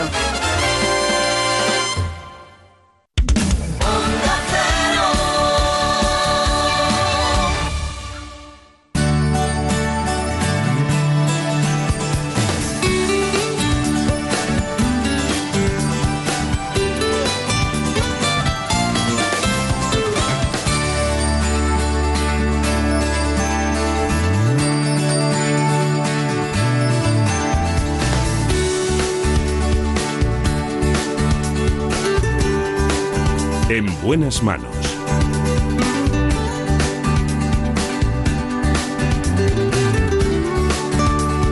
El programa de salud de Onda Cero. Dirige y presenta el doctor Bartolomé Beltrán.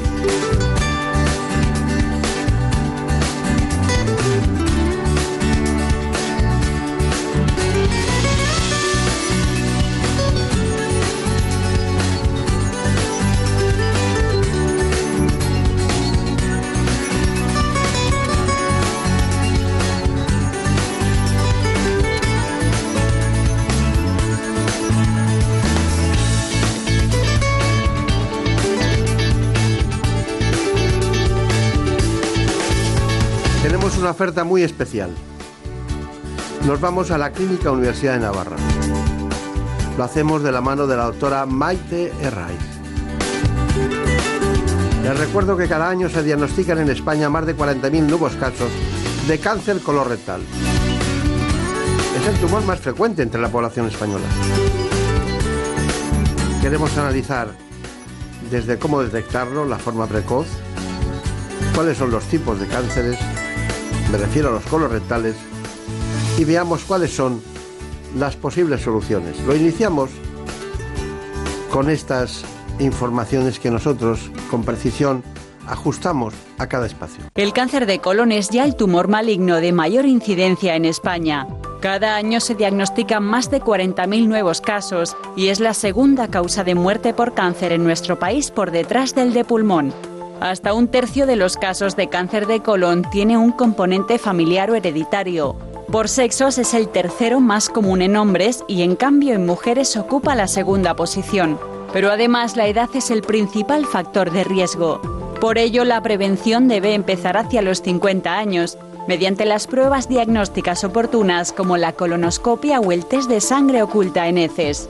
Estos programas de detección precoz son fundamentales, ya que más del 90% de los casos se puede curar si se detecta a tiempo. Los expertos recuerdan que para prevenirlo es clave llevar una dieta sana y equilibrada y evitar el sedentarismo y el tabaco. Bueno, pues estamos muy contentos porque vuelve a este espacio alguien que hace mucho tiempo que no lo visita, la doctora Maite Raiz, eh, María Teresa Raiz, es especialista en aparato digestivo de la Clínica Universidad de Navarra. Tiene un trayecto muy, muy dilatado en esta investigación del aparato digestivo y en el conocimiento clínico, asistencial y, por supuesto, como decía, la investigación. Bueno, ella lleva la unidad de prevención y la consulta de alto riesgo de los tumores digestivos de la Clínica Universidad de Navarra. Eh, eso eh, ocurre desde 2008, o sea, parece que el tiempo no pasa, pero va pasando, doctora Raid. Bueno, eh, he visto que ha estado usted en muchos sitios, pero que sus áreas de interés son profusas, pero le gusta algo que está muy en boga y que usted se adelantó, que es los síndromes hereditarios de cáncer de colon, los síndromes de cáncer gástrico, la prevención del cáncer de páncreas en familias de alto riesgo, que es una cosa muy preocupante, el manejo endoscópico del esófago de Barrett, ¿no? y, bueno, la prevención de tumores del aparato digestivo en general.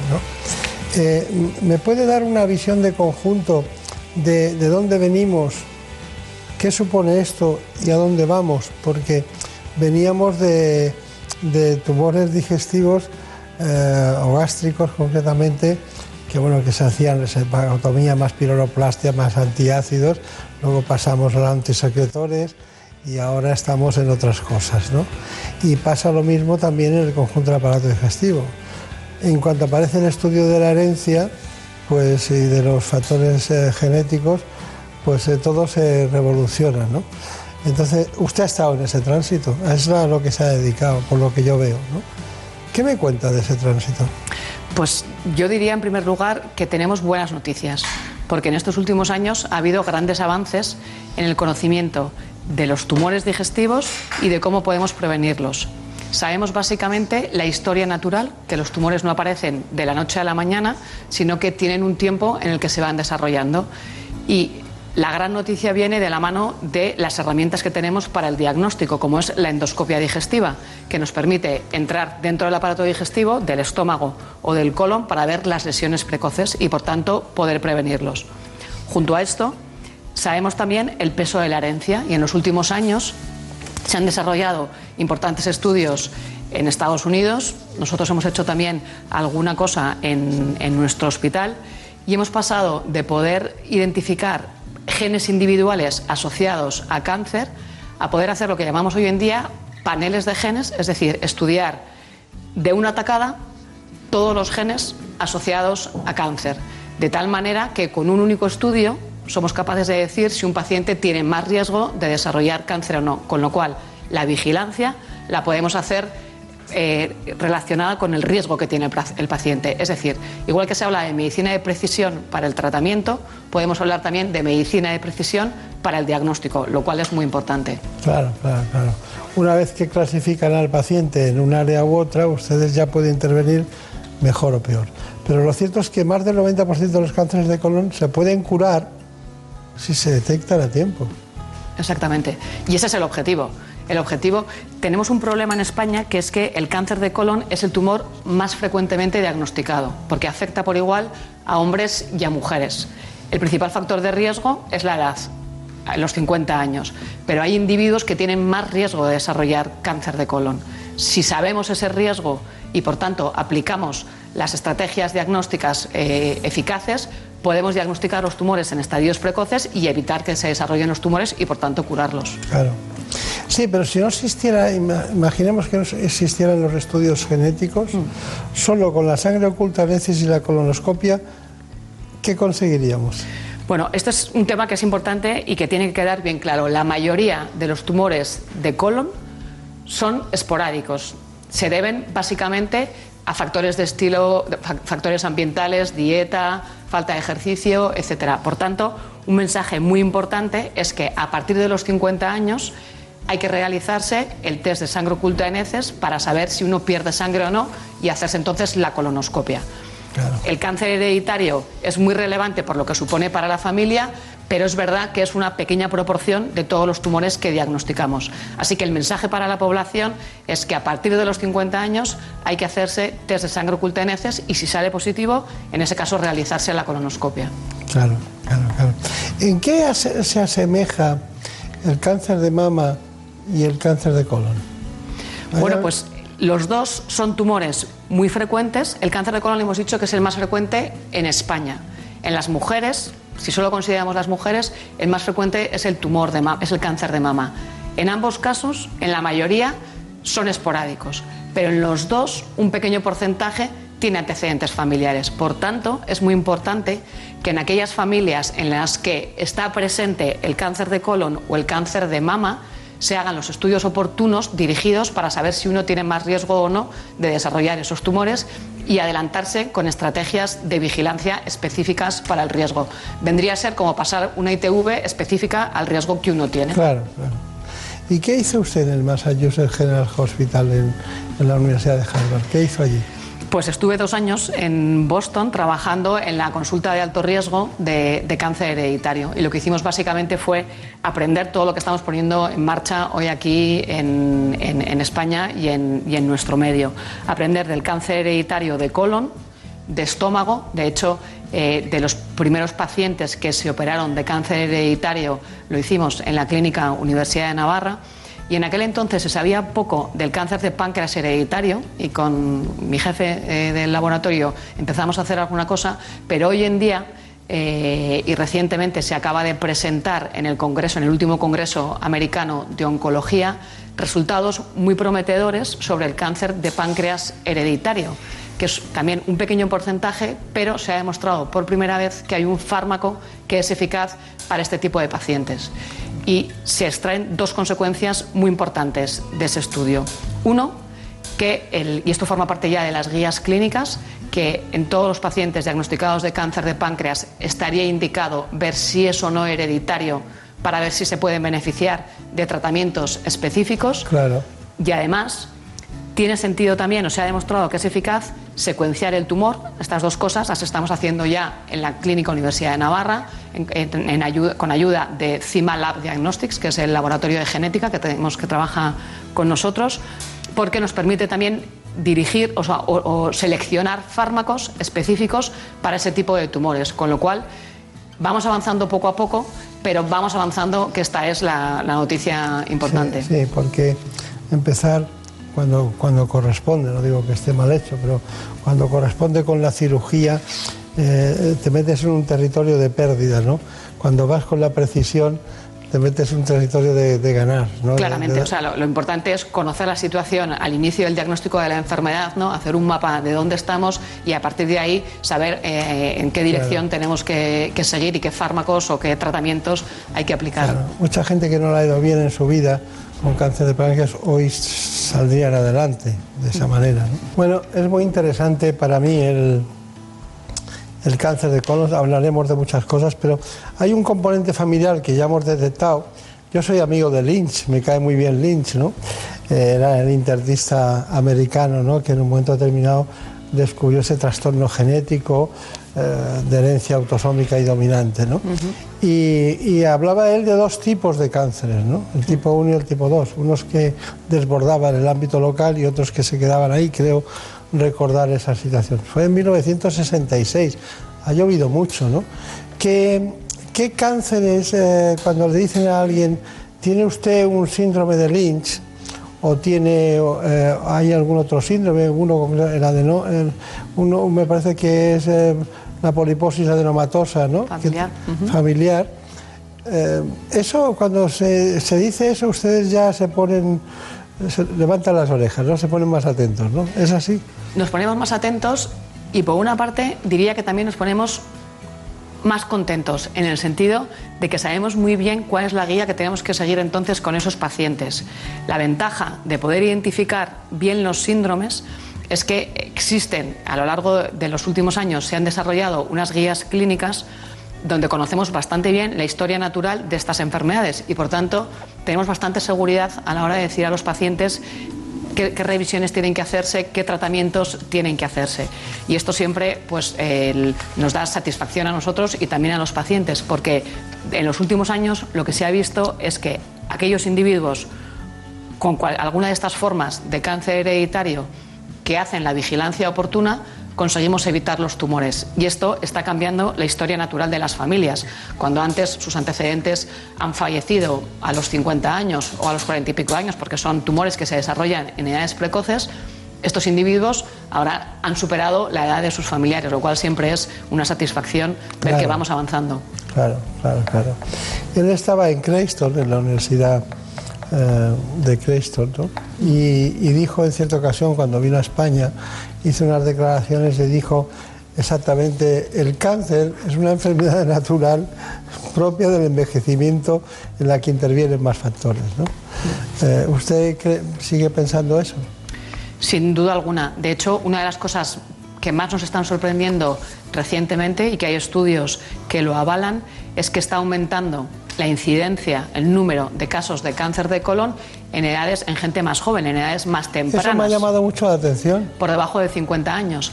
Y realmente los genes no han cambiado. O sea, no, y gente de 35 y 40 años, ¿no? Con lo cual, probablemente, respondiendo a la pregunta que antes me hacía doctor Beltrán, sean los factores ambientales, dieta, falta de ejercicio, sedentarismo, tabaco, alcohol, etcétera, algo está cambiando que sin que cambien los genes está facilitando que aparezcan nuevos tumores. Con lo cual, este es un campo en el que también se está haciendo mucha investigación, hay mucho interés y mmm, no, siempre es momento de insistir en lo que llamamos la prevención primaria, que es tratar de evitar aquellos factores que predisponen al cáncer.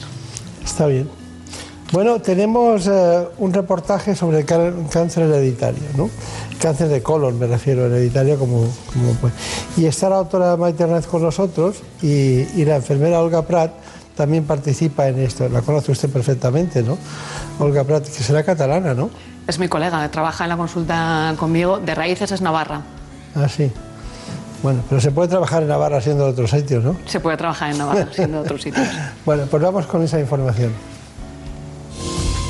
El cáncer de colon sigue siendo el tumor más frecuente en España y afecta por igual a hombres y a mujeres. Entre un 5 y un 10% de los casos son hereditarios. Síndromes como el de Lynch o la poliposis adenomatosa familiar hacen que se dispare el riesgo de sufrir este tipo de cáncer. Hoy queremos fijarnos en una población especialmente vulnerable, que son aquellos individuos que tienen antecedentes familiares de cáncer de colon.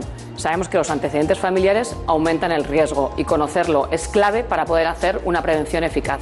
Esta prevención se hace a través de pruebas como la colonoscopia o el test de sangre oculta en heces. Y además, en estos casos con antecedentes, se realiza un análisis genético del paciente. En la consulta de enfermería de prevención de cáncer colorectal eh, recogemos la historia familiar de cáncer de colon y adenomas avanzados hasta la tercera generación y esto nos permite poder estratificar mejor el riesgo.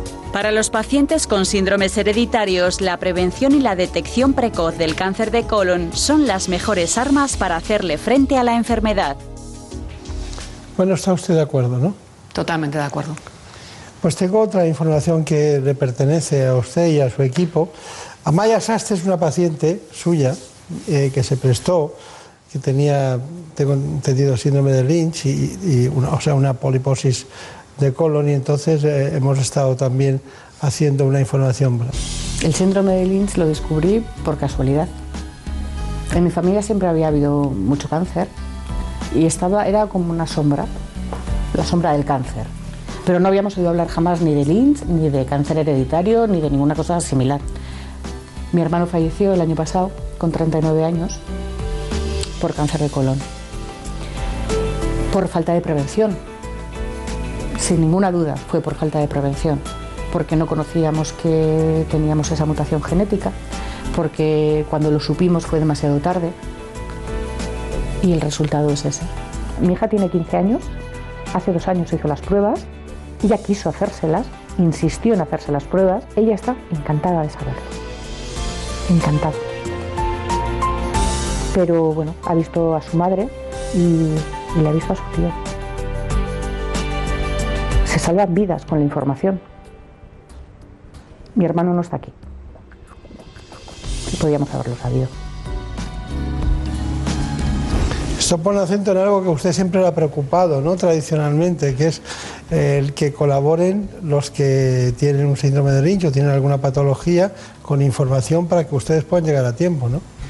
Realmente este es un tema eh, que con mucha frecuencia nos encontramos en la consulta como una dificultad, porque durante años el tema el diagnóstico de cáncer en las familias ha sido un tema tabú y muchas familias no saben de qué han fallecido sus, sus, eh, sus familiares conocerlo es clave para poder sospechar que existe un síndrome hereditario. Y yo creo que hoy en día estamos en una situación en la que hay mucha mayor concienciación social del apoyo que nos podemos dar unos a otros y de lo importante que es la información que transmitimos unos a otros. Con lo cual, poder compartir en la familia con naturalidad que uno tiene este tipo de enfermedad puede facilitar que en la misma familia se descubran estas formas de cáncer hereditario y, como nos explicaba Maya en el, en el vídeo, poder prevenir en el resto de familiares y evitar que desarrollen estas enfermedades.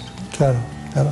Bueno, pero tenemos que contar algo, ¿no? Algo que usted nos ha dicho y tenemos que decirlo. Lynch ha muerto. Sí, ha fallecido y yo creo que es un momento también para rendirle homenaje porque el, campo que ha abierto en la medicina para el descubrimiento de los síndromes hereditarios de predisposición al cáncer ha sido increíble. En los primeros años, desde, desde la definición del síndrome que lleva su nombre, se avanzó más lento, cada vez vamos a mayor velocidad y yo espero que siga así la, investigación que estamos desarrollando en España y varios consorcios de hospitales em, que trabajamos de manera unida con el apoyo y la solidaridad de los pacientes, que son los que nos brindan también la oportunidad y el empuje, diría yo, y la ilusión para poder seguir adelante e investigando en favor de estas enfermedades. Claro.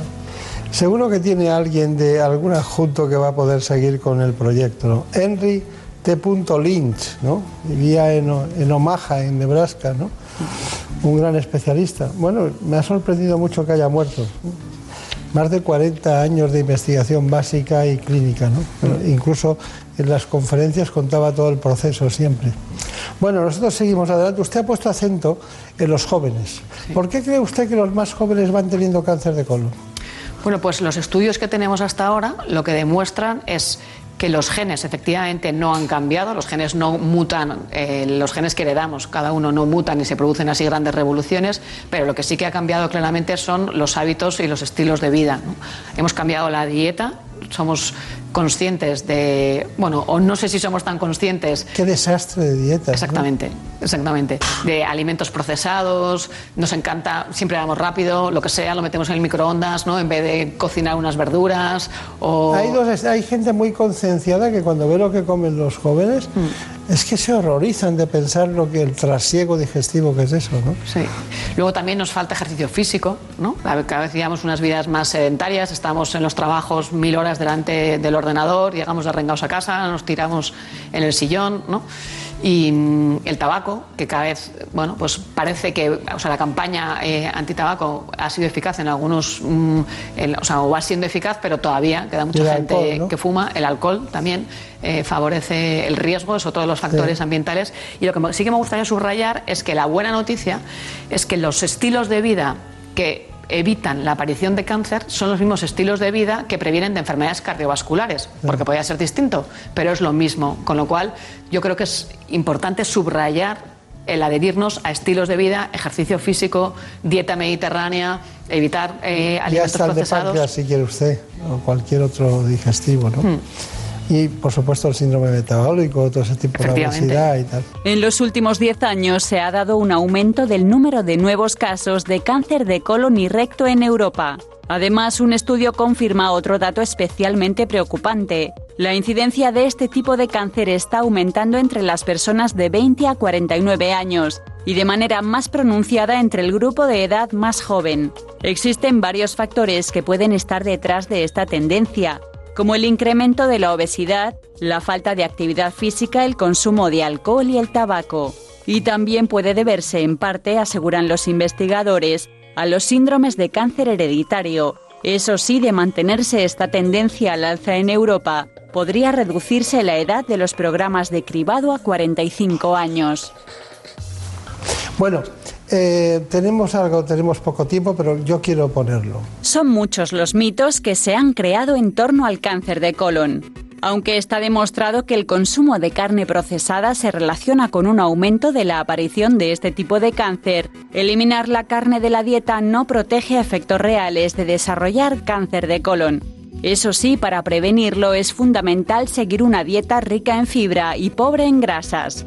Otra de las falsas creencias es que si no se tienen síntomas no hace falta realizarse pruebas diagnósticas pero a partir de los 50 años o antes si se tienen antecedentes de riesgo, deberían comenzar los controles, ya que el cáncer de colon a veces no produce síntomas. En cuanto a estas pruebas de detección, se ha extendido que la colonoscopia es dolorosa, pero actualmente al realizarla con anestesia o sedación no provoca dolor alguno.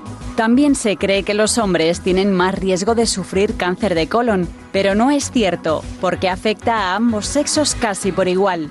Una creencia que se ha difundido y que sí es cierta es que tanto la diabetes tipo 2 como la obesidad aumentan el riesgo de padecer esta patología. Bueno, doctora Raiz, ¿cuál es su conclusión? Porque podríamos estar usted y yo aquí toda la mañana y seguiríamos divirtiéndonos con el cáncer de colon en el buen sentido. Pues mis conclusiones serían básicamente tres. Lo primero que diría es que el cáncer de colon es el tumor más frecuente en España, pero se puede prevenir y recomendaría a la población por encima de 50 años que participe en los programas de prevención. Dos, que un porcentaje no desdeñable de cáncer de colon corresponde a formas hereditarias. Compartir la información familiar sobre los antecedentes de cáncer es relevante y poder hacer los estudios genéticos oportunos. Y tres, me gustaría dar las gracias a la Clínica Universidad de Navarra, al Servicio de Aparato Digestivo y al Servicio de Genética de CIMALAB de, de la Universidad, porque todo lo que hemos hecho es un trabajo conjunto entre unos y otros. Y no me quiero olvidar de los pacientes, que son siempre el motor y la ilusión que nos mueve para seguir trabajando e investigando en este campo. Claro.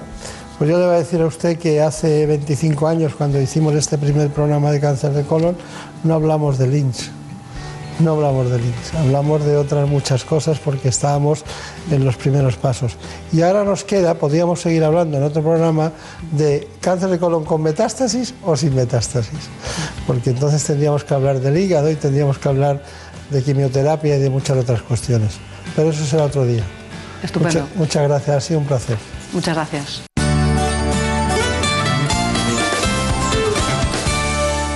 ¿Te lo dije o no te lo dije? Sí, papá. Si es que nunca me haces caso. ¿Cuánto dinero te has gastado ya en, las dichosas humedades para nada? Tienes razón, papá. Si hubieras llamado Murprotec desde el principio, otro gallo cantaría. Que te elimina las humedades de forma definitiva y te dan una garantía de hasta 30 años. Manda, pásame el contacto, por fin. Llama al 930 1130 o entra en murprotec.es. Es que lo que no sepa un padre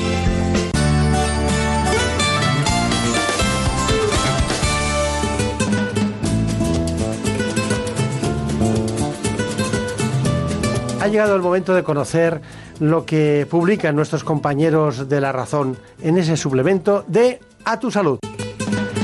Saludos desde La Razón. Esta semana en A Tu Salud abordamos la prueba de estrés a la que se somete el Sistema Sanitario Español de Salud con menos médicos, más pacientes y estafas de las pólizas británicas. Sus protagonistas nos plantean soluciones entrevistamos a Guadalupe Sabio, una de las investigadoras de referencia del CENIC, ya que trabaja en cómo la obesidad y el estrés se relacionan en el desarrollo de enfermedades cardiovasculares. Desmontamos las ventajas de los refrescos light. No son saludables ni tienen ventajas nutricionales, así que los expertos prefieren que bebamos agua. En la contra entrevistamos a la exmodelo y actual referencia del mundo de yoga, Verónica Blum, que además nos cuenta sus últimos proyectos. Estos son solo algunos de los contenidos. Encontrarán más información en las páginas del suplemento a tu salud y durante toda la semana en nuestra página web www.larazón.es barra a tu salud. Sin más, que pasen una feliz semana.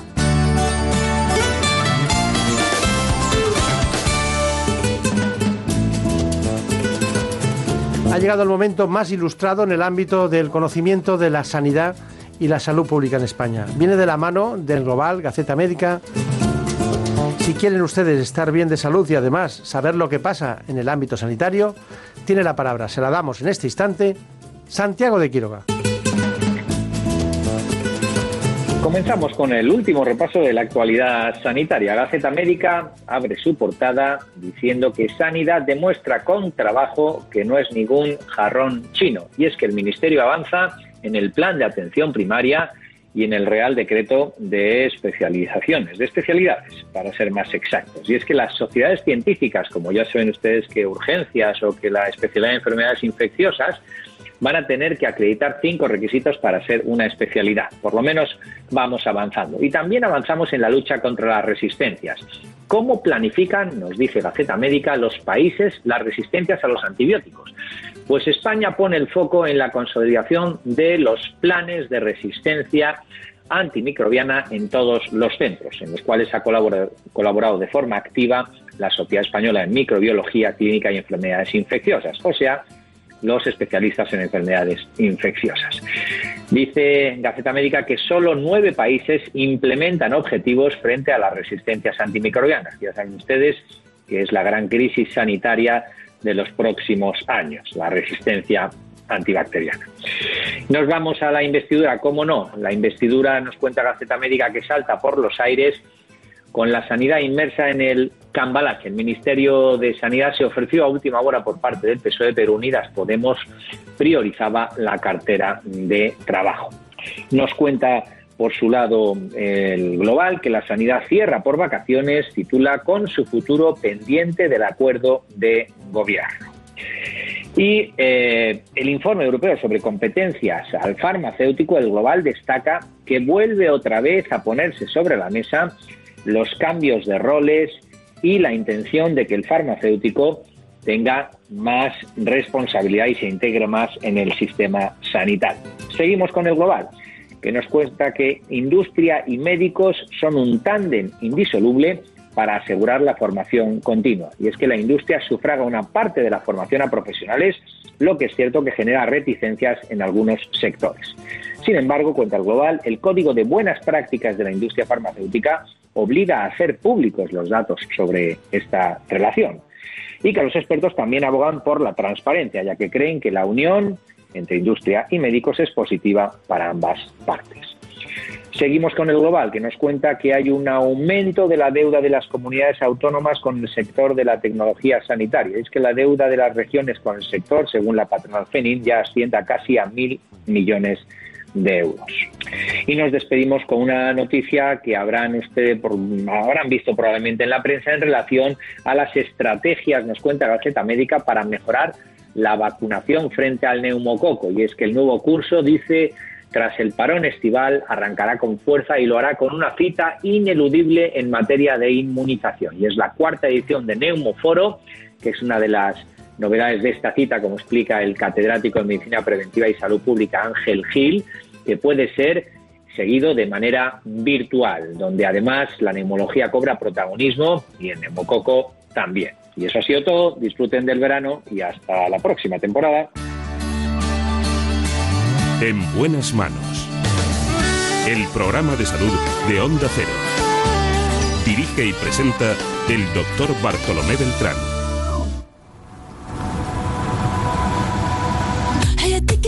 Que te tengo que pedir permiso? No. ¿Quién dijo que yo soy un trapito viejo para tirarme por el piso? Sola, solea, sola, solea. Yo me resuelvo sola, solea, sola, solea. Oh, tú ten cuidado con lo que diga. Cuidado. Tenemos que tener mucho cuidado y sobre todo con determinados silencios que nos propicia el cuerpo. Ellas están solas hasta esta adversidad que provocan los ovarios. Vamos a hablar del cáncer más oculto, del que no da prácticamente sintomatología. Lo vamos a hacer con el doctor Javier de Santiago. Él es jefe de servicio de ginecología oncológica del Anderson Center de Madrid. Así que con el doctor Javier de Santiago y la voz de fondo de India Martínez, acudamos a conocer todos aquellos aspectos más importantes del cáncer de ovario. Según los últimos datos de la Sociedad Española de Oncología Médica, cada año más de 3.500 mujeres son diagnosticadas de cáncer de ovario en nuestro país. Se sitúa así en el quinto tipo de cáncer más frecuente en mujeres, por detrás de los cánceres de mama, colon, útero y pulmón. El cáncer de ovario es uno de los tumores con peor pronóstico, y es que como no tiene unos síntomas específicos, un 70% de estas mujeres son todavía diagnosticadas en fases avanzadas, lo cual afecta de forma importante al pronóstico y evolución de la enfermedad.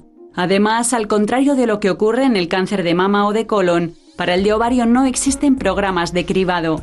Para detectarlo de forma precoz contamos con dos herramientas fundamentales, concienciar a la población femenina de la importancia de las revisiones ginecológicas y dar a conocer los principales síntomas de la enfermedad. Bueno, pues aquí estamos porque realmente nos importa el cáncer ovario. Para mí es uno de los cánceres más traicioneros de la medicina. Como ginecólogo eh, lo he seguido prácticamente en toda mi carrera y de hecho he, he operado cánceres de, de ovario que han salido bien. Han salido bien porque se diagnosticaron muy precozmente en una exploración casual de ecografía.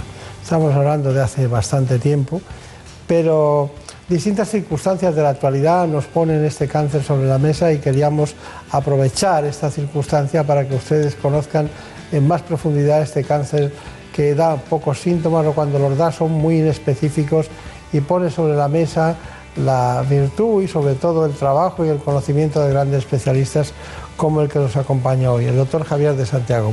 Bueno, el doctor Javier de Santiago trabaja en el Hospital Anderson de Madrid, eh, el Anderson Center Cancer, ¿no? Cancer Center de Madrid, pero eh, usted tiene una profusa formación en el Hospital La Paz de Madrid. ¿no? Así es, ahí estuve durante muchos años, sí. Y eso es una buena escuela. Sí, es buena escuela, es así. una gran escuela, sí, ahí Sí. están todos mis maestros y, Claro. y mucho de lo que yo sé.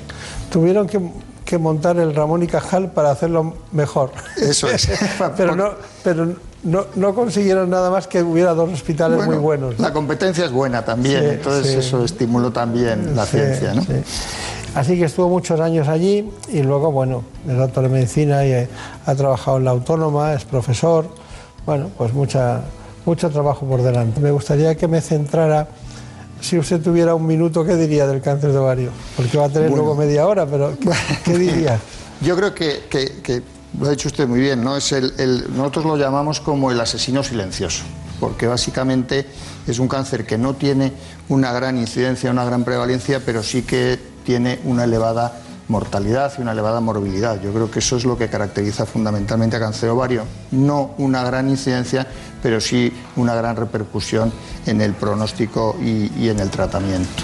Tenemos buenas noticias porque porque bueno, vamos, cada vez vamos sabiendo más del cáncer de ovario, cada vez vamos tratando mejor a nuestras pacientes, cada vez hacemos más investigación de calidad y eso va repercutiendo en que poco a poco conseguimos mejorar la supervivencia de nuestras pacientes y, que, y que tengan además una calidad de vida cada vez mejor. Yo creo que- que en ese sentido es donde vamos avanzando. Claro.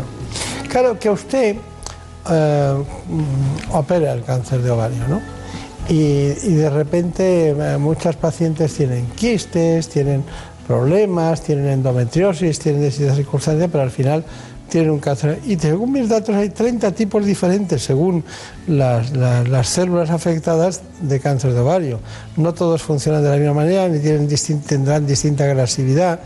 Decir, Pero, pero su trabajo siempre es bueno, ¿no? El, problema está en lo que viene después. ¿no? Claro, claro. Bueno, eh, sí que es verdad que, que el, el cáncer ovario es un tumor muy heterogéneo, que incluso dentro de esos tipos de cáncer ovario los comportamientos entre unas pacientes y otras no son los mismos. Es decir, 30 por, por decir un número pequeño, pero probablemente podamos eh, desgranar tipos histológicos mucho, mucho más. ¿no? Realmente el cáncer de ovario básicamente es los cánceres epiteliales de células germinales o del estroma, pero hay un, amplio abanico de posibilidades histológicas y de comportamientos biológicos que es realmente lo que condiciona. La enfermedad es el comportamiento biológico del tumor. Eh, es más frecuente en mujeres eh, que tienen más de 50 años, ¿no? En general, estamos hablando en general. Hemos visto casos que son mujeres muy jóvenes, pero bueno. Pero, mm, ¿tiene algún componente, diríamos, eh, algo que usted diría, ¿esto es muy patognomónico o no tiene nada de patognomónico, ninguna sintomatología? No. La sintomatología no. Desgraciadamente ese es uno de los caballos de, batalla o de los problemas que tenemos eh, para no hacer un diagnóstico precoz en, en casi o más del 70% de las veces no llegamos a tiempo porque no tiene una sintomatología específica. Algunos tumores de ovario pueden producir hormonas y eso dar una pista, pero la mayoría de ellos no y producen síntomas digestivos, molestias abdominales, distensión abdominal y eso es un síntoma muy frecuente. ¿no? Ahí sí que deberíamos de poner un poco de hincapié en el sentido de que cuando una mujer tenga esos síntomas de forma persistente o de forma continua y de forma molesta, acuda a un especialista o sea vista y valorada por un especialista.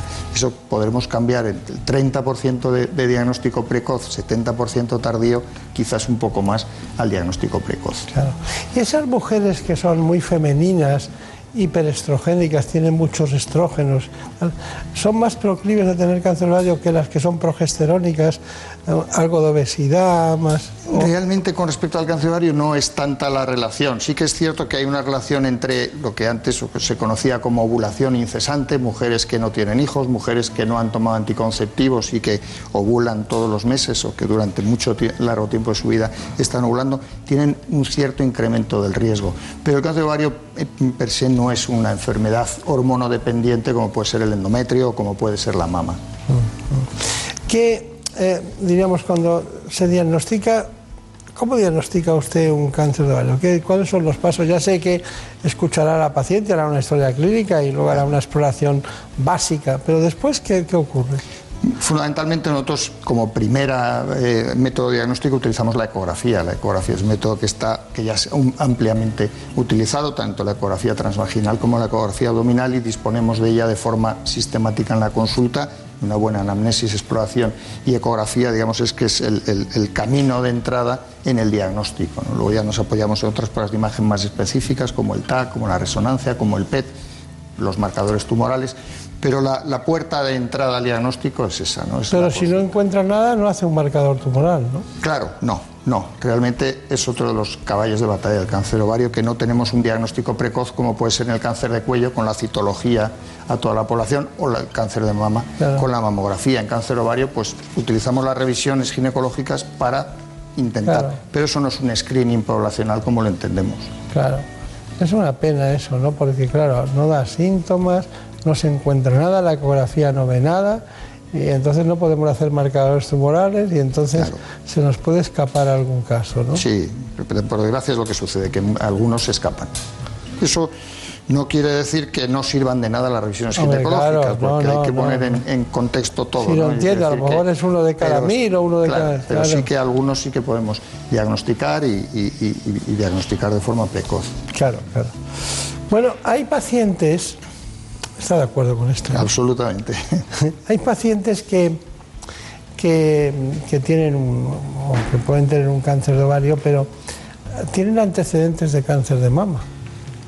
O tienen, eh, o tienen eh, marcadores o tienen eh, genéticamente algún gen parecido al cáncer de mama, ¿no? Así es. Entonces, es, ¿qué hacen eh, los que tienen Así es. Sí, aproximadamente un 15-20% de los cánceres de ovario están condicionados eh, genéticamente. Hay una alteración genética y muchos de ellos están también se asocian al cáncer de mama y son los conocidos alteración o mutación en los genes eh, BRCA1 y BRCA2. Eso condiciona una especial predisposición a otros cánceres también, pero especialmente al cáncer de mama y, al de ovario.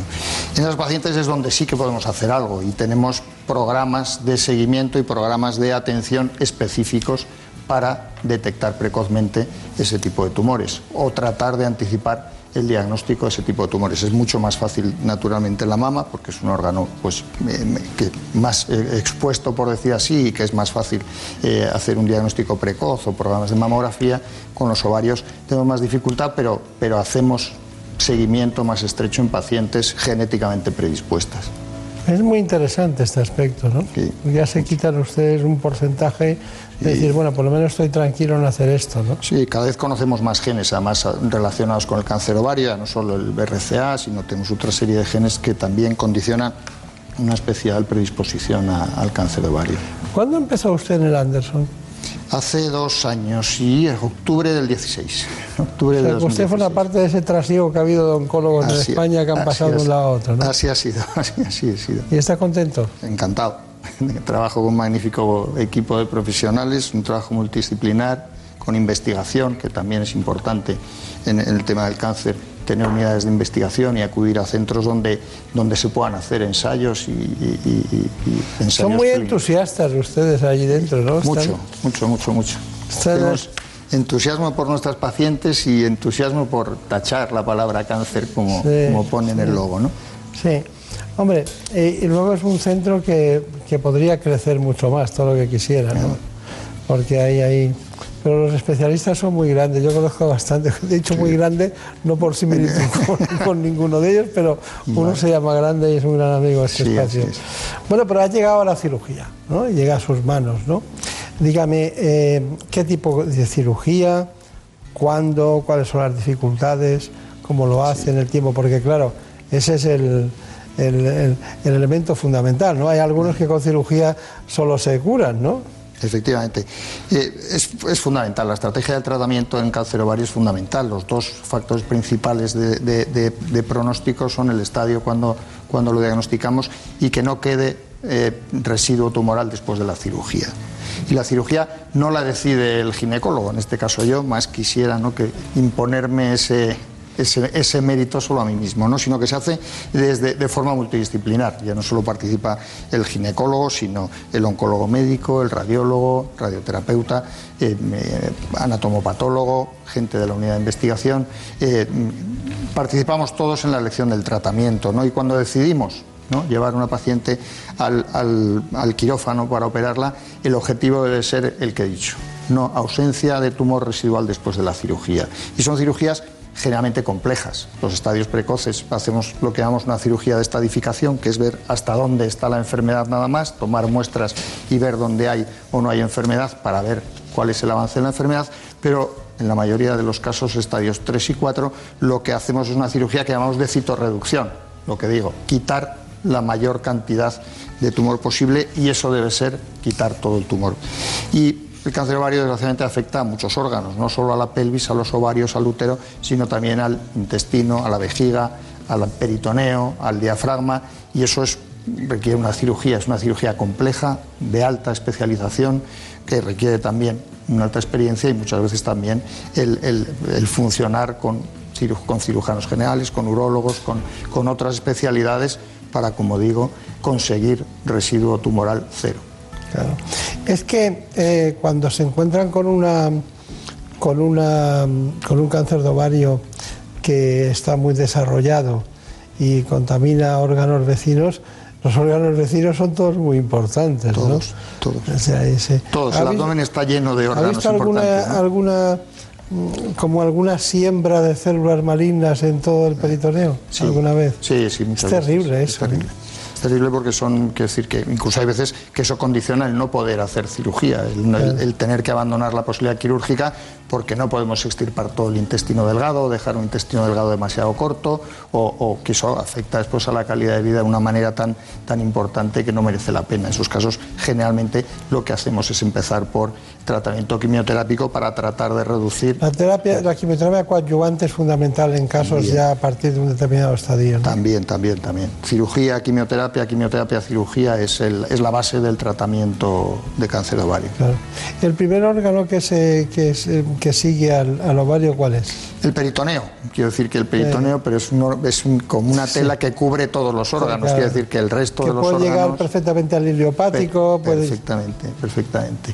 Y después los ganglios también, frecuentemente. para que luego digan que los ginecólogos no sabemos operar. Ya, fíjate. Sí, Siempre- sí, siempre Eso es un hay- mito que hay que luchar contra Eh, él. No, sobre no todo así. porque, claro, como los niños salen por vía vaginal, Claro. Confunden, confunden que somos capaces de hacer la paroscopia y luego también inter. Porque en estos casos hace cirugía abierta, ¿no? Sí, cirugía abierta. La mayor parte de los cánceres de ovario, estadios 3-4, lo hacemos por, por la Yo soy muy antiguo en eso, me gusta mucho la cirugía abierta. Yo soy más proclive a la laparoscopia, pero no en cáncer ovario. No, no, en eso no. En eso no, claro. Bueno, tenemos las pruebas diagnósticas, claro, porque no se puede intervenir y decidir qué hacemos si no tenemos las pruebas diagnósticas. El doctor Raúl Márquez nos lo ha contado desde su hospital, el Anderson, Normalmente al diagnóstico de un cáncer de ovario vamos a ver como a través de dos vías, ¿no? Ese hallazgo casual que detecta precozmente el ginecólogo en una visita rutinaria o cuando los síntomas han ido avanzando, ¿no? Eh, más líquido, ascitis en el, en el, abdomen, aumento del perímetro abdominal, la paciente come y se llena precozmente, tiene a veces dificultades para, para orinar. ¿no? Normalmente a través de la ecografía va a, va a ser el, el inicio del diagnóstico. Además que con esta ecografía que hace el ginecólogo podemos percibir ya datos indirectos de malignidad. ¿no? Podemos ver que a veces estos, estos tumores presentan zonas sólidas, son irregulares, con perfiles un poco desdibujados, ¿no? A veces crean lo que se llaman una serie de tabiques gruesos eh, que nos hacen orientar junto a lo que se llama la técnica Doppler eh, unida de la ecografía a una ya más o menos alta sospecha de malignidad de, de ese tumor, ¿no? Y todo esto se complementará junto con la resonancia, el TAC o escáner y el PET-TAC. Normalmente la resonancia lo que nos va a dar es eh, muy buena información de la enfermedad locorregional, del peritoneo, del abdomen, no tanto más allá de lo que son de los, de los ovarios, igual que el TAC. ¿no? Y la prueba como el PET-TAC, que es una prueba muy sofisticada, que nos va a decir hasta dónde ha llegado la enfermedad en todo, en todo el cuerpo. ¿no? El punto más fundamental y pronóstico es que esa paciente se quede a cero, que exista residuo cero y a continuación daremos un tratamiento basado en quimioterapia, basado en una serie de compuestos que llamamos platinos, ¿eh? que lo que buscan es eliminar enfermedad microscópica que haya podido quedar. ¿no? Si hacemos una buena cirugía con residuo cero, cirugía óptima, y luego aplicamos un buen tratamiento, las posibilidades de, mm, curación son, son altas, ¿eh? son altas. Bueno, está muy bien, está muy bien las pruebas diagnósticas son fundamentales, ya vemos que ustedes van haciendo los pasos. ¿Hay una cuestión que le inquiete de que lo hayamos dicho de estas en relación con la... Mm, yo creo fundamentalmente poner hincapié en los síntomas, en, en, en, cambiar el porcentaje de diagnóstico en estadios precoces a el, el poner el, estos programas divulgativos y, con, y concienciación es importante el, poner manifiesto que no es normal que una mm, mujer entre 55, 60, 65 años tenga molestias abdominales todos los días, le crezca el abdomen, tenga dolores, entonces debe consultar, debe consultar. Claro, claro, claro. Y, y dentro de las grandes satisfacciones del cáncer, porque usted operará todo lo que son cánceres ginecológicos, y, eh, la cirugía oncológica en relación con la ginecología, pero da mucha satisfacción el, el, cáncer de ovario cuando se soluciona, sí, ¿eh? La verdad es que sí, sí, porque es una cirugía complicada que lleva muchas horas y que cuando ves un resultado, cuando mm, notas que eres capaz de, de afectar al resultado de, de, la enfermedad, pues es una satisfacción, sin duda. Claro. ¿Y el pronóstico que tienen mujeres jóvenes cuál es? De, depende, depende de muchos factores, claro, depende de muchos factores, del estadio, de la cirugía, del tipo histológico, de, de, de, tantos factores que es difícil establecer un, un pronóstico general. Decir, ya, ya, ya. El estadio influye mucho. ¿Y su conclusión de todo lo que hemos hablado? Incidir en tratar de aumentar el diagnóstico precoz, el acudir a centros eh, con alta especialización y, y dedicados a, a, este tipo de cánceres o al cáncer en general y con unidades de investigación y participación en ensayos clínicos y también tranquilizar, es decir, que cuando una mujer tiene un quiste de ovario, la mayor parte de las veces eso no es un cáncer. Se puede consultar, quitar el tabú, el miedo a decir si me van a decir que tengo un cáncer de ovario, ¿qué me va a pasar? La mayor parte de las veces acabamos haciendo el diagnóstico de ausencia de cáncer. Claro, claro. Bueno, y, y, cuando y ustedes también eh, se fijan los ganglios, ¿no? Me imagino, ¿no? Para, para hacer una séresis completa de todo el entorno por si acaso, ¿no? Sí. Sobre todo cuando están afectados es eh, mandatorio el quitarlos. Está bien. Bueno, pues aquí está el doctor Javier de Santiago, uno de los grandes de la ginecología en el ámbito oncológico, que está en el Anderson de Madrid y que se ha tirado casi 30 años en La Paz, no oculto, sino trabajando cada día en beneficio de todos nosotros. En buenas manos. El programa de salud de Onda Cero. Dirige y presenta el doctor Bartolomé Beltrán. Por un beso tuyo, contigo me voy. No me lo pregunto, contigo que se me fue del alma. Pero si nunca nos vamos, Yo me voy, yo me voy, yo me voy, yo me voy. siempre estamos aquí. Por su salud. Les propongo que sigan la oferta de salud en el programa ¿Qué me pasa, doctor? que empieza ahora dentro de un rato a las 9 de la mañana en la sexta. Compartimos contenidos, Oye, compartimos ilusiones, compartimos el interés por la salud. Que pasen buen fin de semana.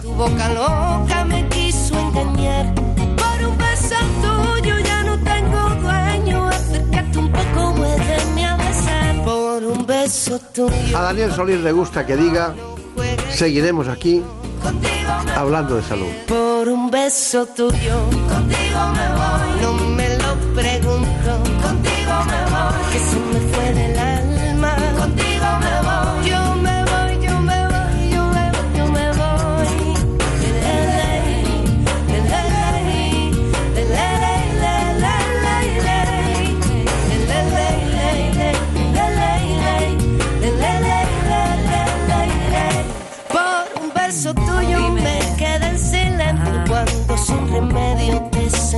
Besar. Por un beso tuyo el amor a duelo y perdiendo el miedo se dejó llevar y se enreda el tiempo mojando los sueños y tu boca loca me quiso engañar.